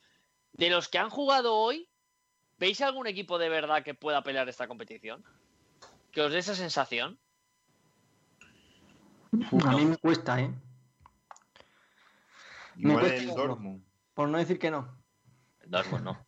El Dortmund, sinceramente, creo que tiene peores equipos. Yo, a ver, yo sinceramente, Borja, yo siempre digo eh, que a un buen nivel, a Cristiano y Messi tú nunca los puedes dar por muerto. Estamos viendo que Messi de momento no está a su mejor nivel. Pero Cristiano creo que está demostrando estar a un muy buen nivel. El gol que ha hecho hoy con la zurda es un golazo.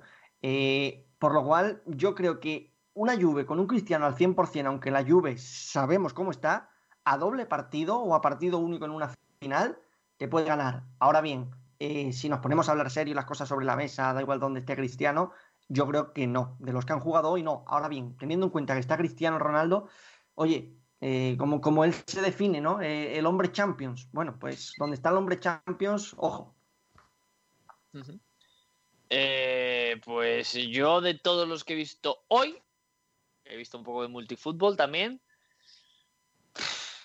El que creo por calidad es el Paris Saint Germain. Por sensaciones, ninguno. Y ya os digo, y el que más miedo me puede dar en una eliminatoria, a lo mejor el United, porque es un equipo rarísimo.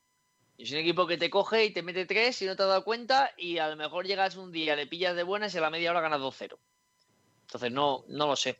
Yo creo que, que los equipos participantes de esta jornada, de esta jornada de martes, no son los más, eh, para mí, no son los más candidatos este año. No sé cómo lo veis vosotros. No, no, no, para mí tampoco. Estoy totalmente de acuerdo con lo que ha dicho Salva, que evidentemente por todo lo que han hecho en el mundo del fútbol, a Messi y a Cristiano no los puede descartar. El problema que, que hay es que Messi y Cristiano pueden ser muy buenos, pero evidentemente la edad, a pesar de que les permite seguir jugando bien, ya no son los mismos que los de hace cinco años y están peor rodeados que en su mejor etapa en Barça y Madrid, respectivamente para mí, siendo honesto, es que los serios aspirantes a la Champions son el Bayern, el Liverpool y el Manchester City, y los tres, pues, da la casualidad de que juegan mañana. Claro, es que mañana la jornada sí que tienes equipos candidatos eh, a, ganar realmente esta Champions. Eh, no sé, no sé, es una sensación diferente. Por cierto, de lo de mañana, y aprovecho antes porque ahora vamos con eh, fútbol femenino, vamos a ir también con, con básquet. Eh, de los partidos de mañana, sensaciones rápidas, ¿eh? Rápidas. Eh, vamos a ver. Atlético de Madrid, Lokomotiv de Moscú. ¿Pensáis que el Atlético sigue en su racha? Recordad que empató en Rusia, ¿eh? Uno. Recordad que, está el Atleti bien, pero en Rusia, tiquití. yo, como, yo es como la quiniela. Uno. Uno. Yo. Bueno, pero, o sea, no vais a hacer ningún comentario. Uno, así, a, pelo. Yo también he puesto Yo creo que aquí todos coincidimos en la. Sí, eh, Alberto.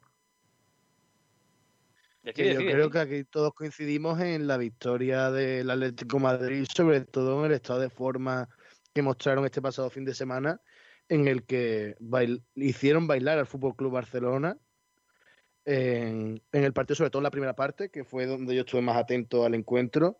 Vi, los vi muy superiores. Yo creo que el Locomotiv eh, no va a ser rival para el Atlético Madrid si juega al nivel que jugó este pasado fin de semana. Y ahora voy con el otro partido de equipos españoles. Inter de Milán, Real Madrid. ¿Cómo lo veis? Dos. Dos, ¿tan claro lo tenéis? No, Ese, este, este, Borja te compra un doble, ¿vale? Incluso un triple, uno X2. Yo creo que mañana el Madrid firma con sangre puntuar. Sí. Sí, yo coincido, coincido ahí en eso. Eh, porque, seamos serios, vuelve Lukaku, que es el mejor jugador que tiene el Inter ahora mismo. El Madrid viaja a, a Milán sin Ramos y sin Benzema. Eso es medio equipo y Lukaku va a tener que jugar contra un Nacho que estuvo correcto, bastante correcto, diría yo. Estuvo bastante correcto, sí. Pero no sé, yo creo que mañana en el Madrid vamos a ver una versión diferente, no vamos a ver el 4-3-3. Creo que va a apostar Zidane por Casemiro, Modric, Kroos y Odegaard en el centro del campo y arriba Hazard, Mariano. Y no descartaría que jugase Hazard Asensio, que no jugara Mariano en titular, fíjate lo que te digo pero vamos a ver a cuatro centrocampistas en el medio y Zidane queriendo tener control del balón porque los jugadores que tiene, el mejor once que puede sacar es un once que domine el partido con balón y a partir de tener el balón eh, intentar aprovecharse de esa presión alta que ya hizo el Inter en Valdebebas y si metes a Odegaard junto a los otros tres centrocampistas, Casemiro, Modric, Kroos, te pueden salir cosas interesantes a la hora de superar la presión Bianconer. Eh, Ojo que, eh, Azul y negra, perdón que lo ha comentado. Eh, has comentado, Rafa, si no he escuchado mal, Mariano, ¿no? Mariano o Asensio, es mi duda. Vale. pues yo, yo os pregunto, ¿no veis una buena opción que mañana el Real Madrid salga por la izquierda con Vini, arriba en punta de falso 9 Eden Hazard, como ya alguna vez jugó en su día en el Chelsea, y por la derecha bien Asensio o bien Rodrigo Goisch? no. No, no, no. Vale, vale, ya está. Es que no, lo digo porque hoy, hoy he estado con amigos de la universidad que hemos estado comiendo y uno de ellos ha propuesto eso. Ha dicho, oye, ¿no veis mañana a Hazard de, en punta? Y ya ha salido el debate, ¿no? Pues. Por eso no se va de nadie, Hazard. Yo creo que el mayor miedo que va a tener Madrid es la defensa al volver, al volver Lukaku. Y a mí, al menos, Varane este pasado fin de semana no me gustó nada ante el Villarreal y creo que Lukaku va a poder hacer mucho daño y que van a tener que esmerarse bastante en la faceta defensiva. No sé qué opináis vosotros. Ya sufrieron mucho en la ida, sobre todo con Lautaro. Ahora le sumas a Lukaku, que es una mole física, y luego que, que las van a pasar canutas. Y no iba a, iba a, decir la palabra, ya que aquí se permite todo ahora mismo. Se permite todo. ya no hay horario infantil. Pero, pero eso, y lo va a pasar mal la defensa, como dice Alberto. No, pero yo te digo una cosa, el Madrid tiene una cosa muy positiva con respecto al partido de, de Valdebebas hace un par de semanas. Fue a Carvajal, que yo creo que el Inter le hizo mucho daño por el costado que estaba Lucas Vázquez de lateral derecho en, en Valdebebas. Y es cierto que veremos cómo está Nacho frente a Lukaku. Ese, ese duelo creo que el Madrid puede sufrir, pero insisto, lo que ha dicho Salva de la posible alineación, creo que mañana en Zidane vamos a ver una alineación que rompe con el 4-3-3 y donde va a coincidir Casemiro, Modric, Cross y Odegaard, no porque el partido te pida tener ese control del balón excelso, sino porque creo que el Real Madrid, una de las mejores cosas que hizo frente al Villarreal, que también te propone jugar con presión alta, como vimos el sábado pasado, es que el Madrid supo salir muy bien de la presión alta de Villarreal. Y si juega con Odegaard, es un jugador que en eso te da mucho. Y a partir de ahí, si pueden tener espacios Hazard, Asensio, Hazard, Mariano, mejor. Y guardarte para el segundo tiempo, en caso de que lo necesites, ya revulsivos, sobre todo por las bandas, con Vinicius, con Rodrigo o con Asensio. Yo tengo miedo de que Lukaku tenga el día. Y me ha quedado claro que tengo miedo, tengo miedo, tengo miedo. Tengo miedo y confío, me gusta, a mí que más me gusta el Lautaro, eso, eso es así.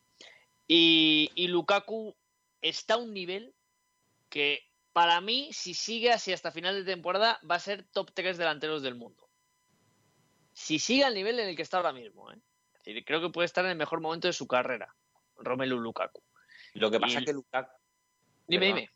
Que Lukaku también hace mucho mejor a Lautaro, porque te fijas mucho los centrales, Lautaro tiene más movilidad, puede moverse más libremente porque está en la otra amenaza, Y frente al Madrid Valdebebas es que vimos a Lautaro tener que hacer durante momentos de Lukaku y de, su, y de propio Lautaro, ¿no? Y yo creo que eso mañana lo va a saber aprovechar muy bien y, y, el Madrid el Madrid va a sufrir bastante. Por eso insisto, si saca la X es muy buen resultado para el equipo de Zidane porque sería depender de sí mismo los dos próximos partidos, ganarlos y meterte al menos como segundo en la, en la fase de grupo. En, la, en los octavos, perdón. Bueno, vamos a, vamos a ver qué le pasa al Real Madrid, pero ¿no? ¿confiáis todos en que, en que el Real Madrid pasa este grupo o no? Yo no, no. confío. Yo creo que sí. ¿Cómo? ¿Cómo? Igual son por la hora, pero yo no confío. Yo no confío. Pero es que, es que el Madrid se puede dar el lujo, como aquel que dice, de perder mañana, Borja. Ya. Es que, es que, y o sea, mm, que te gane una vez el Shakhtar, vale. Pero como te gane dos, eh, oye, planteate, planteatelo, planteatelo. Planteatelo. Y luego el, el, partido contra el Mönchengladbach, allí en Alemania, ahora tienen que jugar en Madrid. Eh, a mi parecer, es un baño espectacular del Real Madrid. Te llega dos veces el Gladbach, te mete dos goles. Luego sí que es cierto que tiene una tercera más que para bien Courtois, pero no, no hizo mucho más allá el Gladbach en ese partido. Yo, como el Madrid mañana pierda, veo altas probabilidades de poder ver un Real Madrid-Granada en Europa. no, lo digo en serio, como mañana pierda, se mete en el, el, Madrid en un follón. Ahora, si puntúa, salva, yo soy en esto muy extremista, si puntúa mañana creo que puede ser hasta primero de grupo. Campeón de Europa. Pierda, lo veo más fuera que dentro. El extremismo de Rafa Alcaraz. O sea, yo espero que toda... se elimine. Dime, dime. Eh, yo iba a decir que espero que se elimine, pero no, no por adversión hacia el equipo, sino para que reaccionen desde el propio conjunto blanco y hagan ya una remodelación o más fichajes para que el equipo funcione como debe funcionar. Yo creo que estamos todos de acuerdo de que un Real Madrid al nivel que, que debe ser, como estaba anteriormente, Vinicius y Rodrigo Goes no pueden ser titular en, en un número considerable de partidos, como ha venido siendo, sobre todo cuando no estaba Hazard. Sí, es que Rodrigo es, eh, es que a mí es que la plantilla del Madrid es otra plantilla que me deja que me deja muy frío, muy muy frío. Eh, bueno, dicen los compañeros de partidazo de Cope que el Real Madrid ha una llamada a Sergio Ramos y que no ha recibido ofertas. Eh, Ramos no va a escuchar ninguna oferta hasta que no hable con el Real Madrid. Su prioridad es quedarse. Bueno, ya estamos como siempre. Cada vez que tiene que. Esto, esto que es renovar. Es Otro 11. tema, Borja, que ha salido hoy entre nuestros compañeros. Eh, yo creo que las únicas personas que dicen que se va a ir Sergio Ramos eh, son la gente Es el, Real Madrid. el entorno de Sergio Ramos, yo te lo digo. Sí, sí, es que, es que o sea, eh, yo creo que tú le preguntas a un culé y un culé tiene 100% seguro que Sergio Ramos no se va a ir. Le preguntas a un colchonero y te dice que Sergio Ramos no se va. Le preguntas a un madridista y es el que tiene miedo. Pero es que yo creo que Sergio Ramos, seamos sinceros, eh, no creo que se vaya del Real Madrid de, de, esa manera. Es decir, no renovando y a lo mejor saliendo por la puerta de atrás, vaya, ni loco. Sergio Ramos le gusta el show. Sí, y sabe que van a ser unas navidades complejas para muchos madridistas. Y está esperando que el regalo de Navidad para muchos de ellos sea la renovación. Yo lo, te lo juro, en serio, que cada vez veo más el mensaje este típico de Navidad que hace Florentino o el Morri Christmas, que también El Morri Christmas, mítico Morri Christmas. Pues que este año sea con la, con la renovación. Yo creo que va a continuar. Y otra cosa que tengo que comentar del partido de mañana, porque de verdad lo siento, creo que mañana el Real Madrid va a tener que tirar durante minutos de Hugo Duro. Hugo Duro. Que tampoco es demasiado descabellado, ¿eh? Ojo. Que no, que no, que no, para nada. Como vaya perdiendo, juega. Estoy seguro, vamos. Hugo Duro, ¿eh? El hombrecillo que dejó primera división para irse a segunda B. Esto es, son cosas extrañas. Bueno, se la ha jugado, se la ha jugado la carta de Valencia. Sí, y muy, muy recordado, muy recordado en Valencia. Totalmente de acuerdo. En fin, pues esto es lo que nos espera mañana en Champions. Recordamos los partidos que se van a disputar mañana en eh, jornada y horarios. El grupo A, Atlético de Madrid Lokomotiv y Bayern de Múnich Salzburgo a las 9. En el grupo B a las 7 menos 5, Borussia Mönchengladbach Shakhtar Donetsk y a las 9 Inter Real Madrid. Grupo C a las 7 menos 5, Olympiacos Manchester City a las 9 Marsella Oporto. Y en el grupo D a las 9 Ajax Midtjylland y Liverpool Atalanta. También se juega segunda división a las 7 Las Palmas Mirandés, Real Zaragoza Rayo Vallecano Sporting de Gijón Sabadell y a las nueve y media Cartagena Mallorca y Fuenlabrada Ponferradina. Eh, Pedro Jiménez, fútbol femenino. ¿Qué, ¿Qué, nos traes hoy aquí de fútbol femenino? Muchas cosas, Borja. Tenemos que comentar la jornada sobre todo. Pues dale, dale, dale, que, que el Atleti estuvo pletórico. Nota adelante. Venga, venga, pues venga. Sí, espérame, estuvo espérame. pletórico. Jornada 9. Resultados. Goleadas de Madrid, Barça, Atlético y Madrid Club de Fútbol Femenino. El verdadero. Barça 5, Real Sociedad 1. En la, pri- en la primera goleada. mm, recital de las culés. Otro recital también, pero del Real Madrid 0-3 al Betis. Betis que lleva un par de jornadas de bajón. Empate a nada entre Sevilla y Valencia, empate a dos entre Athletic y Granadilla y también entre Sporting de Huelva y Eibar. Goleada 1-4 del Madrid Club de Fútbol Femenino al Rayo Vallecano, empate a 1 entre Logroño y Español. Goleada 1 a 8 entre el Atlético y el Depor Banca. Póker de Lumila, que ahora comentamos un poquito más adelante, pero está Pichichi, empatada. 0-2 Levante, o sea, Santa Teresa Levante, ganó el conjunto Granota. Esos son los resultados de la jornada número 9. Para ver la próxima jornada habrá que esperar al fin de semana del 6 de diciembre, ya que estamos de selecciones. La clasificación quedaría así, con 9 puntos el Atlético de Madrid, perdón, con, 9 puntos, con 9 partidos y 20 puntos el Atlético de Madrid. Lo mismo tiene el Granadilla, luego por debajo está el Barça con 18 puntos y 3 partidos menos. Hay que darle tiempo. El Barça es que ha jugado 6 partidos y ha tenido 6 victorias. Y, y marcando 29 goles. Y todo, así que espérate que juegue los otros 3 partidos. Y luego en la zona del descenso no se mueve nada. 2-4 de siempre, Rayo, Logroño, Sporting de Huelva y, y Depor. Y ojito al Madrid, que se, ha de- que se acerca a esa zona de, de la parte alta de la tabla. Está cuarto con 16 puntos y un partido menos. Ahora bien, las Pichichis. 8 goles lleva Lumila, lo comentábamos, Oh. empatadas con Kosovare Aslani La del Real Madrid. la sueca del Real Madrid. Con 6 está Lucía de la Pola, de, del Atleti. Y con 4 ya hay varias jugadoras, por ejemplo Esther, Deina Castellanos. Así que bueno, esas son, esas son las pichichis. Sobre todo, eh, recalcar la figura del Atlético de Madrid, tanto de Luzmila como de Deina, que está, está fuerte en ese aspecto.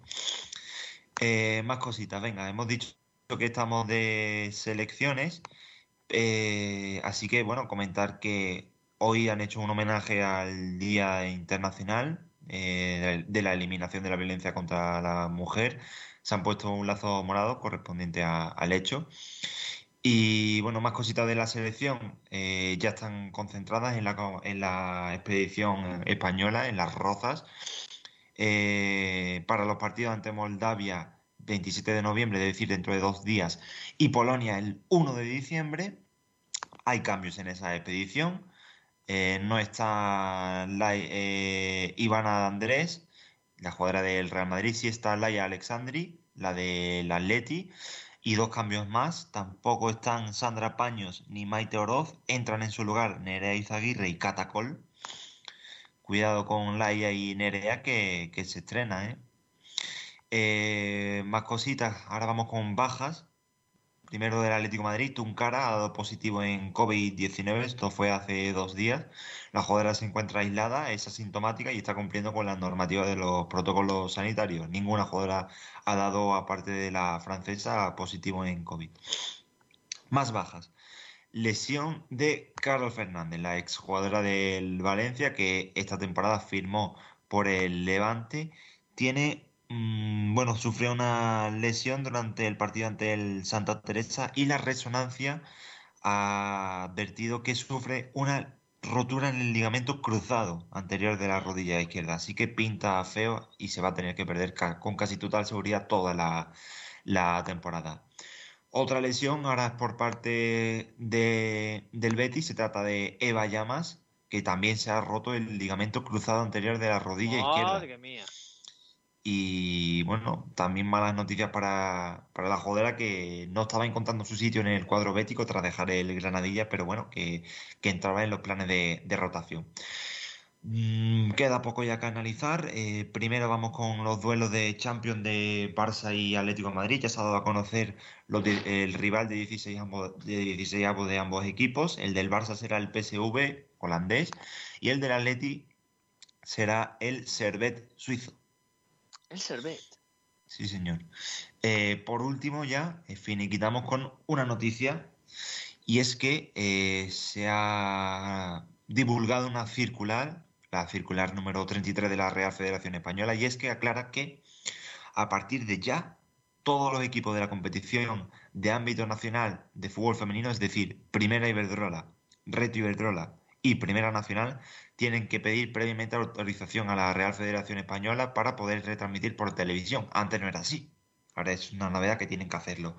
Y esto también viene dado porque la Real, eh, bueno, Real, la RTVE, eh, sí es real, ¿no? Real Televisión Española. Real Televisión Española, sí. Eh, apuesta por el fútbol femenino y va a televisar muchos más partidos. Me he hecho un lío ahí, ¿no? No, porque, es, porque, es, Radio Televisión Española. ah, ves tú. Que, sea real a mí me encanta. Bueno, para nosotros es muy real. Y hasta eso es todo el fútbol femenino. Oye, pues fantástico. Y tengo por aquí ya en esta noche a doña Ainhoa Morano. Muy buenas noches. Muy buenas noches, Borja. ¿Cómo te echábamos de menos? Que, aquí perdida. Y, estás aquí con nosotros y el gran Alberto Fernández, que nos van a traer todo el baloncesto, tanto nacional como internacional. Así que, chicos, vamos con ello. Bueno, pues hoy vamos a empezar primero un poquito por la Liga Endesa, porque yo creo que la parte importante del baloncesto hoy está en la NBA y todos esos traspasos, fichajes y cambios que ha habido en, en, estos últimos días. Pero primero vamos a empezar por una efeméride y es que ayer, día 23 de noviembre, eh, se cumplían 23 años del debut de Navarro en la NBA. Fue un 23 de noviembre de 1997 y lo hizo, pues, como no, con el Barcelona Lasa contra el CB Granada. Así que, bueno, 23 años ya de ese debut de un grande del baloncesto español. Ajá, oye, mira qué bueno. Eh, el primer partido de una carrera para la historia. Uno de los mejores jugadores españoles de, pues de toda la historia del baloncesto. Bueno, pues, pues qué, maravilla. Dale, chicos. Bueno, eh, la primera noticia que traemos hoy es la destitución de Curro Segura, que deja de ser entrenador del COSUR Real Betis. Es que tras la mala racha de resultados del, conjunto sevillano, con un balance de dos victorias y nueve derrotas, eh, que ahora mismo está ante penúltimo en la clasificación, pues la directiva ha decidido rescindir su contrato y con él ya son tres los entrenadores destituidos en la Liga Andesa después de Paco García en el Fuenlabrada y de Diego Ocampo en el Casademont Zaragoza. Así que mala noticia para el entrenador granadino, que esperemos que pronto pueda encontrar un nuevo proyecto. Vamos con el jugador destacado de la jornada, que ha sido Balvin, jugador del Bilbao Basket, y es que el 5 checo estuvo en la pista de San Pablo Burgos poco más de 25 minutos y llegó a los 41 de valoración, cifra que se convierte en la mejor conquistada nunca en la historia del Bilbao Basket.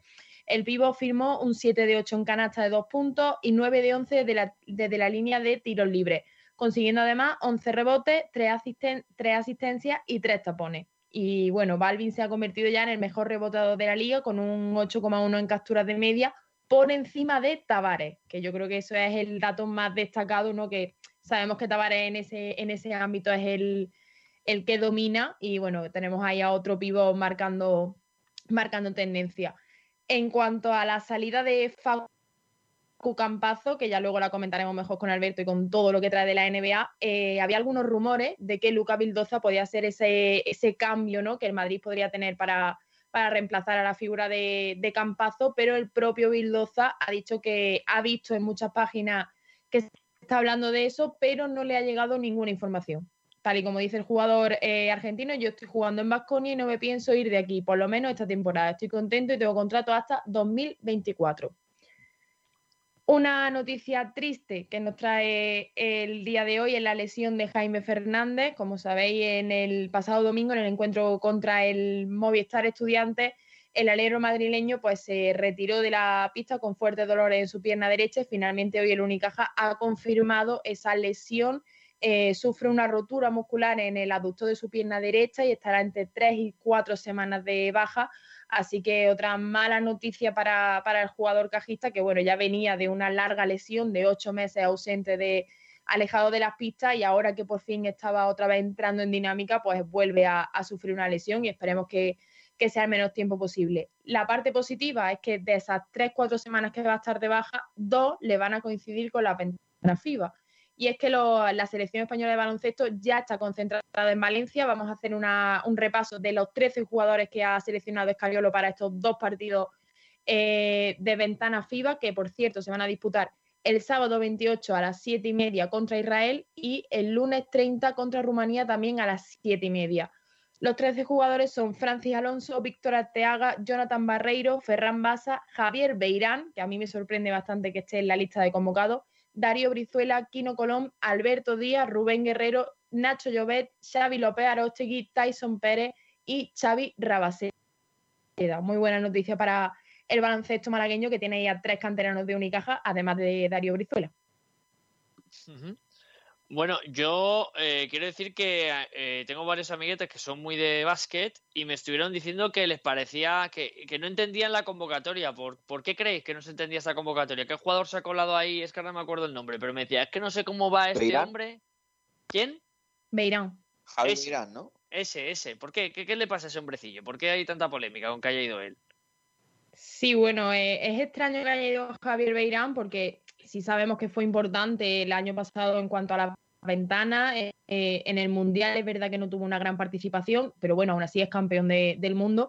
Pero viene de una mala racha porque creo que son ya tres o cuatro semanas que lleva apartado de, del Gran Canaria, apartado de lo que es la dinámica de grupo, está entrenando en solitario, de hecho no juega los partidos con el Gran Canaria y tiene ahí una situación difícil con su equipo y con su entrenador. Entonces, por eso sorprende que habiendo tantos jugadores españoles que sí están en dinámica y que sí están haciendo buenos números, vaya Javier Beirán que lleva pues bastantes semanas sin jugar. Eso era, que lleva mucho sin jugar, pero bueno. Yo no entiendo de baloncesto, perdón interrumpiros, pero si lo, si lo relacionamos con el fútbol, Borja, un poquito, un poquito Asensio, ¿no? sí, un poquito, un poquito Asensio. No, no, no, peor todavía. Porque Asensio juega en el Madrid. Es que este hombre es como si Isco se pelea con Zidane e Isco no jugara nada. O mejor dicho, es como si Bale fuera español y convocan a Bale el año pasado. Madre mía, Bale, ¿eh? Más o menos. Eh, ahora te digo una cosa, Borja.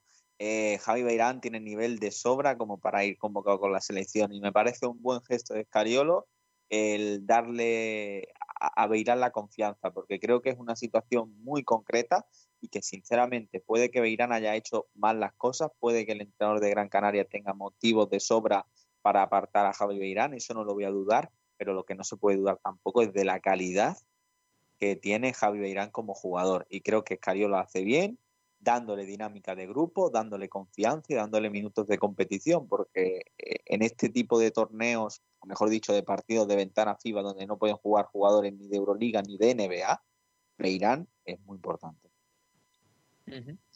Bueno, pues aclarado me queda. Seguimos, chicos, con el básquet. Bueno, pues ahora vamos a pasar ya a la NBA, que Alberto oh, trae muchísima información. Está enloquecido, Alberto. Lleva, lleva todo el día ahí mandándome cosas y diciéndome, bueno, ya verás esta noche todo lo que se está moviendo ya. A ver, cuéntanos. Tengo una noticia que para mí va a ser la más importante del programa, que os voy a dar a elegir. Si queréis, o os la digo ahora os la digo al final del programa, ya como vosotros me digáis. Si queréis cerrar con el broche de oro o abrir la sección, como vosotros digáis. Abrimos a lo grande, venga, vamos a abrir. Pau Gasol la leyenda del baloncesto, ya tanto a nivel mundial como a nivel español, vuelve a los entrenamientos y tiene la intención de jugar al menos un año más. ¡Oh! ¿En dónde? Y eh, bastantes indicios y bastantes medios, sobre todo del otro lado del charco, indican que podría reunirse con su hermano Margasol y buscar un anillo más en Los Ángeles Lakers. Pero, pero, pero, esto es posible, pero, pero esto es magia no decían, no decían, ah, también se habló del Barça, ¿no? De irse a retirar al Barça. Sí, pero bueno, eso es como cualquier jugador que ha sido de la Masía y ha cruzado el charco, se acaba diciendo eso, que va a jugar en el Barça, pero en el caso de Abrines acertaron, pero los hermanos Gasol por ahora no han visto esa situación válida, por así decirlo. Y la cosa es que cuaja porque eh, dicen que bueno, Rob Pelinka, el general manager de los Lakers, ha dicho públicamente que están buscando un pivot, un 5, veterano, eh, que haya ganado algún anillo, para que durante la temporada regular al menos Anthony Davis pueda jugar de 4 en vez de 5. Y eso le abriría mucho las puertas a Pau Gasol, que por redes ya ha soltado algún guiño a ciertos, a ciertos aficionados que tras enterarse de la noticia, pues han dicho qué bonito sería ver a Pau en los Lakers junto a su hermano y ha dejado algún gestito como diciendo, oye, llamadme que yo estoy por aquí, ya estoy entrenando, ya estoy recuperado casi al 100%, este año puedo jugar. Está soltando ya cositas para poder volver a los Lakers. Bueno, pues oye, pues, pues fantástico. Oye, sería maravilloso, pues vaya manera de empezar. Has empezado fuerte. Pero, pero cuéntame porque ha habido muchas más cositas, ¿eh? Ya no solo eso, perdonad que os corte, sino mirando un poco más allá, el hecho de poder verlo en los Juegos Olímpicos, que yo creo que va a ser su, obviamente va a ser su última oportunidad de estar con la selección y el hecho de que ya esté entrenando y que pueda volver a entrar en dinámica de, de competición, pues lo acerca un poquito más a esos Juegos Olímpicos que se tienen que disputar el año que viene. Pues oye, pues sí, eh, esos Juegos Olímpicos, qué, qué, cosa más bonita, ¿eh? Qué cosa más bonita. Bueno, pues seguimos. Pues bueno, ya que estábamos hablando de Pau y de los Lakers, vamos a hacer un pequeño repaso porque los Lakers eh, son más favoritos que nunca para conseguir otro anillo. Se han movido muy, muy bien en lo poco que llamamos de agencia libre y han conseguido al sexto hombre del año Montreal Harrell, que es un gran pivot, un gran interior, pese a que en los últimos playoffs no cuajase su mejor actuación, pero bueno, ningún jugador de los Clippers eh, sobresalió en esas eliminatorias, por tanto, no parece algo que vaya a ser muy difícil de subsanar. Luego han conseguido también a Dennis Sruda, el alemán, que ha sido el segundo en, eh, en, ese mismo galardón, en el sexto hombre del año, que ya son dos jugadores que te pueden aportar casi 20 puntos por partido saliendo desde el banquillo el propio Margasol, que encima lo han firmado por un precio ridículo, dos años y 5,7 millones va a percibir el pívot catalán, que es muy barato viendo los contratos en la NBA y la calidad que tiene Margasol. Eh, decían, decían hoy en los, en los Raptors que, se les eh, ponían lágrimas en los ojos viendo a, a Margasol en los Lakers. Cosas que pasan. Continúa, continúa, Alberto. la verdad el juego interior de los Raptors, la verdad es que ha caído bastante. Han perdido a Ibaka y a Margasol, que son dos interiores muy buenos, y han traído a Alex Len y a Aaron Bynes, que no son malos pivos, pero tienen un nivel bastante inferior que el hispano congoleño y que el catalán. Son hombrecillos, son hombrecillos, no son tops. Pero bueno, seguimos. Ricky Rubio eh, ha estado un poco mareado durante la última semana ya ¿eh? comentamos que viajaba de Phoenix Suns a Oklahoma, que iba a tener nuevo equipo, pero es que al parecer Oklahoma también lo ha traspasado y va a acabar jugando en los Minnesota Timberwolves, donde ya debutó en la NBA. ¿Otra vez? ¿Vuelve a casa? Vuelve a casa y ha salido Ricky Rubio con unas declaraciones bastante polémicas diciendo, eh, diciendo que le prometieron muchas cosas en Phoenix, que era un equipo joven, que confiaban en él y que parece que nada de lo que dijeron era verdad porque en cuanto han podido han prescindido de su servicio. Sí, sí, eh, ha rajado y estaba, estaba cabreado y con razón, claro, por supuesto. Eh, ¿Qué más? Luego, el que fuese el mejor pivot del mundo allá por inicio de la década, inicio de 2000, 2010, 2011, 2012, jugará junto al mejor pivot actual en los Philadelphia 76ers. Sí, Dwayne Howard a Filadelfia. ¿A, Filadelfia? Sí, vamos a tener juntos a Joel Embiid, una bestia física, el camerunés, junto a Dwayne Howard, quien ya dominase eh, los tableros y la zona interior de la NBA durante varios años. Pero, pero esto es, eh, eh, es de locos, es de locos. O sea, lo de Howard he oído otros traspasos, pero no me había enterado de este. ¿Y tú cómo lo ves? Pues yo lo veo bastante bien. no no terminé de cuajarme por la parte de Ben Simmons y Joel Embiid juntos. Ya se estorban bastante en la zona, puesto que Ben Simmons es un base que le gusta bastante atacar el aro, bastante penetrar, y con la presencia de un pivot que arrastre bastante la zona, como sea Joel Embiid o el propio Howard, pues se estorban bastante. Y yo creía que iban a optar más por jugadores algo más abiertos, pero se ve que querían un suplente de garantías y de Howard en cuanto a suplente de garantías no hay ninguno mejor. Bueno, pues, pues fantástico. ¿Qué más pasado hemos tenido? Luego, eh, sobre jugadores que han dominado la NBA, enlazándolo un poco, Clay Thompson estuvo dominando desde el perímetro junto a su compañero, junto a su Splash Brother, como se decía en, ese entonces, Stephen Curry, la NBA base de triples, y se ha vuelto a lesionar. Ya se perdió la temporada pasada entera por sus problemas en la rodilla y ahora una rotura del tendón de Aquiles lo va a mantener hasta el final del 2021 alejado de las pistas. Vaya, pues es una lesión fastidiada esa, ¿eh? El tendón de Aquiles da mucha guerra y luego para recuperarse, buf, es un poco coñazo, ¿eh? Cruzado y tendón de Aquiles ha, hecho seguido, ¿eh? Madre no ha logrado recuperarse el todo del, cruzado y ha caído. Madre mía. Tengo una noticia de tu equipo favorito de la NBA, de los Pelicans. ¿Cómo? Bueno, el equipo de mentira ese, los Pelicanos, sí. ¿Qué, qué le pasa a los Pelicanos? Pues que han fichado a, una mentira de pivot como William Hernán Gómez. A William Hernán Gómez. a, ver, a, ver, a, ver, Ojo, ojo, ojo, ahí no entra el quite. A ver, a ver cómo eso de una mentira de pivot. Eh, a ver, yo lo he sufrido bastante. Eh, lo he tenido en el Real Madrid y en los Knicks, que son dos equipos a los que yo aprecio. Y la verdad es que le falta un poco de sangre en la zona, al menos a mi parecer. Es un jugador que si estuviese más activo y más atento, para mí, tiene condiciones para ser muy bueno, eh, pero ahora, eh, eh, tal y como está últimamente, se queda en un pivot bueno o para Europa o normal para la NBA, que está sin más. Bueno, opiniones. Ahí está. Luego su hermano renueva con los Minnesota Timberwolves durante tres temporadas y 21 millones de dólares. Buen atraco ese.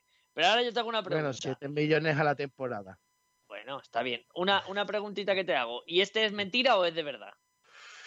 Juancho, a mí, a ver, para mí Juancho, en cuanto a progresión y proyección, me gusta bastante. Y la cosa que pasa con Juancho es que yo sé que es un buen jugador, pero su estilo de juego no es el que más me gusta. Entonces, sé que es bueno, pero no me termina y bueno, yo creo que demostró ya su nivel cuando le defendía a Kevin Durant y él consiguió anotar 32 puntos en un partido. Ahí él ya demostró que podría hacer cositas. Ahí, ahí no, Morano, ¿qué opinas? A ver, yo es que tengo una predilección por los hermanos Hernán Gómez. Uh. y a ver, sí que estoy de acuerdo con lo que ha dicho Alberto. Obviamente, Billy no es de los mejores pivos que el NBA, pero yo sí creo que con el paso de los años va a seguir mejorando. Eh, obviamente todavía le quedan muchísimos aspectos por, progresar, pero tanto como llamarlo pibos de mentira es un poco hay una faltada. Y con Juancho, pues estoy un poco de acuerdo con, con, Alberto. Sí que es verdad que su estilo de juego no llama mucho la atención. Yo creo que también es un poco de esos jugadores que trabajan un poco más en la sombra, que no es tan vistoso, tan llamativo. Pero para mí los dos me parecen unos pedazos de jugadores y están en la NBA es por algo. No, yo para mí, a ver, nivel de la NBA tiene. Y yo estoy de acuerdo contigo, Ainhoa, en lo de Billy Hernán Gómez, que creo que es un pivot que puede progresar perfectamente, pero en el baloncesto, en el fútbol, en el hockey, en el deporte que sea, se mejora compitiendo, se mejora jugando. Y yo creo que Willy en la NBA eh, va a jugar muy poco. Y sinceramente, viendo, por ejemplo, el Madrid, que ya lo ha comentado eh, antes Alberto, que solo tiene realmente como pivot fuerte a Tavares como pivot puro, Billy Hernán Gómez podría estar perfectamente jugando en el Madrid, siendo mucho más provechoso y probablemente creciendo más como jugador, a pesar de que no estuviese en la NBA. Y sobre Juancho sí considero que es el mejor de los hermanos, y aparte es porque creo que tiene un juego que le pega más en la NBA, un jugador que va mejor por el perímetro, un jugador que se sabe también mover bien defensivamente eh, por dentro si le toca.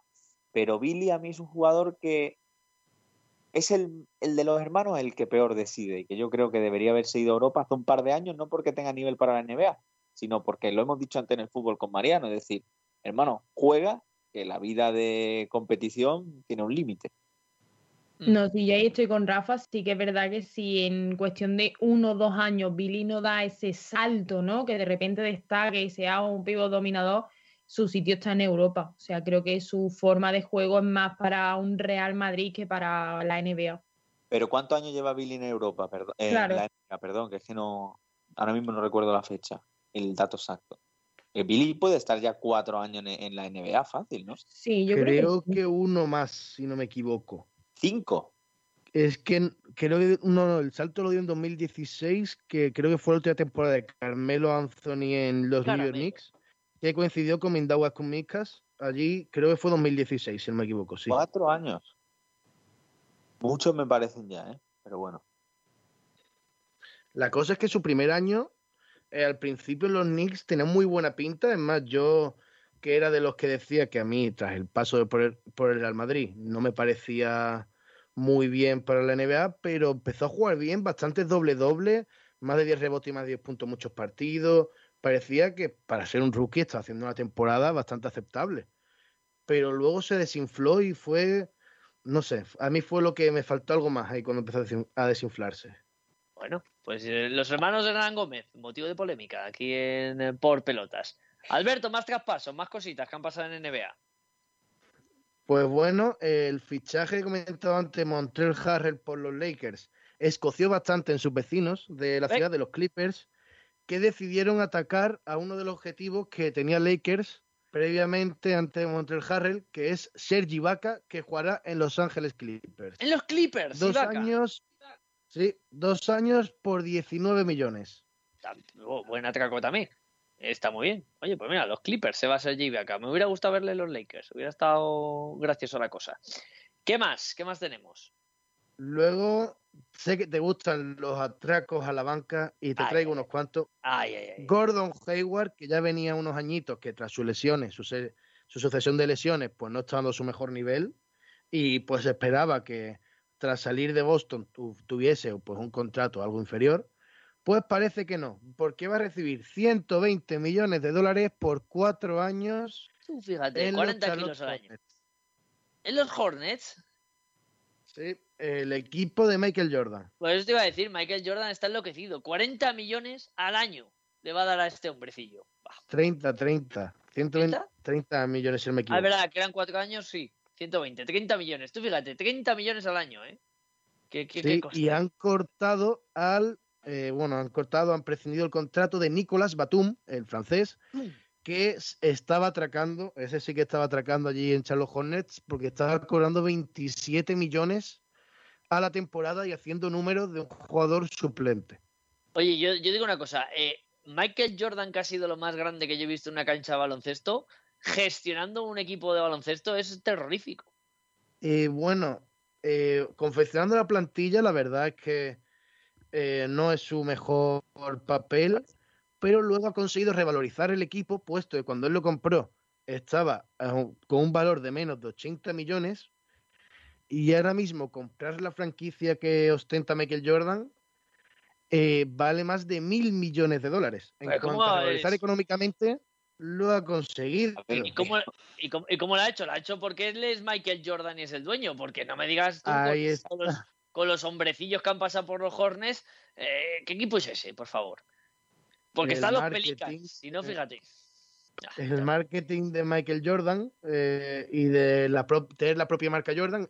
Todos los equipos visten de Nike, por, que eso se hace por convenio mediante la propia NBA, a excepción de los Hornets, que eh, visten de Jordan, puesto que el dueño del conjunto es Michael Jordan. Ah, maravilloso. Maravilloso. ¿Qué más? Otro otros asaltos a la banca. Brandon Ingram 158 millones por 5 años en tu equipo favorito otra vez, en los New Orleans Pelicans. Oh, es que son unos fenómenos. Fíjate, la que la han clavado también aquí. Qué, desastre. Qué desastre. Para eso no te hagas un equipo de la NBA, los Pelicanos. ¿Qué más? Y eh, Jason Tatum tendrá un contrato similar. No se han revelado todos los flecos del contrato, aunque parece ser que cobrará un poco más que Brandon Ingram, ya que parece ser que ha firmado la máxima extensión de rookie eh, tras terminar el contrato con los Boston Celtics. Los Celtics. también un buen atraquito han pegado ahí. Bueno, pues fantástico. Pues, pues muy bien, ¿alguna cosita que se te quede en el tintero? Sí, tengo por aquí dos tres cosillas más rápidas. La primera es que Carmelo Anthony, un histórico de la NBA, un top 10 de anotadores de la historia, se queda en Portland, parece que ha encontrado su lugar en la NBA. Mira, oye, me alegro por Carmelo, uno de mis eh, jugadores de básquet favoritos. ¿Quién más? Luego ha habido un suceso bastante gracioso, puesto que se hizo oficial el traspaso de Bogdan Bogdanovic desde los Sacramento Kings a los Milwaukee Bucks mediante un sign and trade firmar y traspasar, pero eh, no tenían en cuenta con algo los Sacramento Kings, que para hacer esa operación al Bogdanovic eh, no tener el contrato vigente, tenía que aceptarlo eh, mediante la normativa de la NBA. Y lo rechazó, por tanto, el contrato que tenían acordado quedaba exento de cumplimiento y se va a los Atlanta Hawks. Ah, les ha pegado plantón. Vaya, con Bogdanovic. Hombre, él dijo, si me, si me queréis mandar a mí a Milwaukee eh, nada más firmar, pues me voy a un equipo que confía en mí de verdad, no me voy con vosotros. Oye, pues mira, pues bueno saberlo. Y por último. Y por último, tenemos a Campazzo, dos años en Denver, por 6 millones o 6 millones y medio, no se sabe exactamente, y que Adebayo y Goran Dragic renuevan con Miami Heat. Anda, pues muy bien, pues así con eso vamos a, a terminar. Pues chicos, pues oye, pues muchas cosas, ¿no? Hemos tenido fútbol femenino, Champions, baloncesto, NBA, eh, también baloncesto español, o sea, fantástico. Esto, esto da gusto, sí. Y es casi la una, así que muy buena hora de terminar. Eh, Pedrito Jiménez, muchas gracias por estar aquí con nosotros.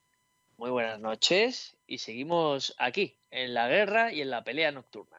Nada, un placer y pedir disculpas por el patinazo, pero es que la verdad es que a esta hora ya alcanzado. La Real Televisión Española te saluda. Eh, que tengáis reales noche. Real noche para ti también. Un abrazo grande. También a Ainhoa Morano, nuestra chica del básquet, que, nos hace una ilusión cada vez que viene, que, es la leche. Ainhoa, muchas gracias. Gracias a ti, un placer como siempre. Un besito a descansar. Don Rafa Alcaraz, muy buenas noches, gracias por estar aquí con nosotros. Muy buenas noches, Borja, y evidentemente un saludo para, todos los oyentes. Y el jueves, no se te olvide, que juega el Granada Europa League. No se me olvida, no se me olvida. Tú tranquilo que hablaremos, hablaremos largo y tendido de lo que haga el Granada. Un abrazo grande. Chao. Don Alberto Fernández, que nos trae los atracadores de la NBA y nos trae las cosas que hacen mis amigos de los Pelicans. Muchas gracias, muy buenas noches. Hasta el próximo día, Albertito. Muchas gracias a ti. Hasta otra, Borja. Y me queda el gran youtuber, Salva García. Salva, canal de YouTube, dilo rápido. Salva García, Salva García, el segundo de momento. De momento, cada día más cerca de ser el primero Salva García, el youtuber, el primero es un hombrecillo que, pincha cosas y tal, eso no, no, interesa, interesa el, nuestro, que es el que habla de fútbol y el que nos enseña. Muchas gracias por estar con nosotros y hasta la semana que viene, Salvita. Hasta la semana que viene, Borja, nos vemos. Pues nos vemos y ya. Solo me queda decirles, es la una menos cinco de la noche, que disfruten y descansen, sobre todo que mañana vean la Champions. Mañana estamos aquí en Sport Center para narraros el Atlético de Madrid Locomotiv de Moscú en el Wanda Metropolitano. El Atlético jugándose su pase a la siguiente fase, o por lo menos encarrilándolo mucho, porque su derrota en Múnich y su empate en Moscú complicaron las cosas. Así que veremos qué hace mañana el equipo de Simeone si sigue en esta línea de equipo diferente equipo que quiere jugar al fútbol y que quiere llegar y que quiere crear mucho más de lo que venía haciendo antes. También juega el Real Madrid, un partido importantísimo para su futuro en la Champions. Veremos si en San Siro, en el Giuseppe Meazza, el Real Madrid puede también encarrilar su pase. Le deseamos suertes a los dos equipos españoles. Mañana aquí en Sport Direct en Sport Center. Y como ya saben que me gusta decirles, tengan cuidado ahí fuera, cuídense, sean felices. Hasta mañana aquí en Sport Direct Radio en Por Pelotas. Un abrazo enorme.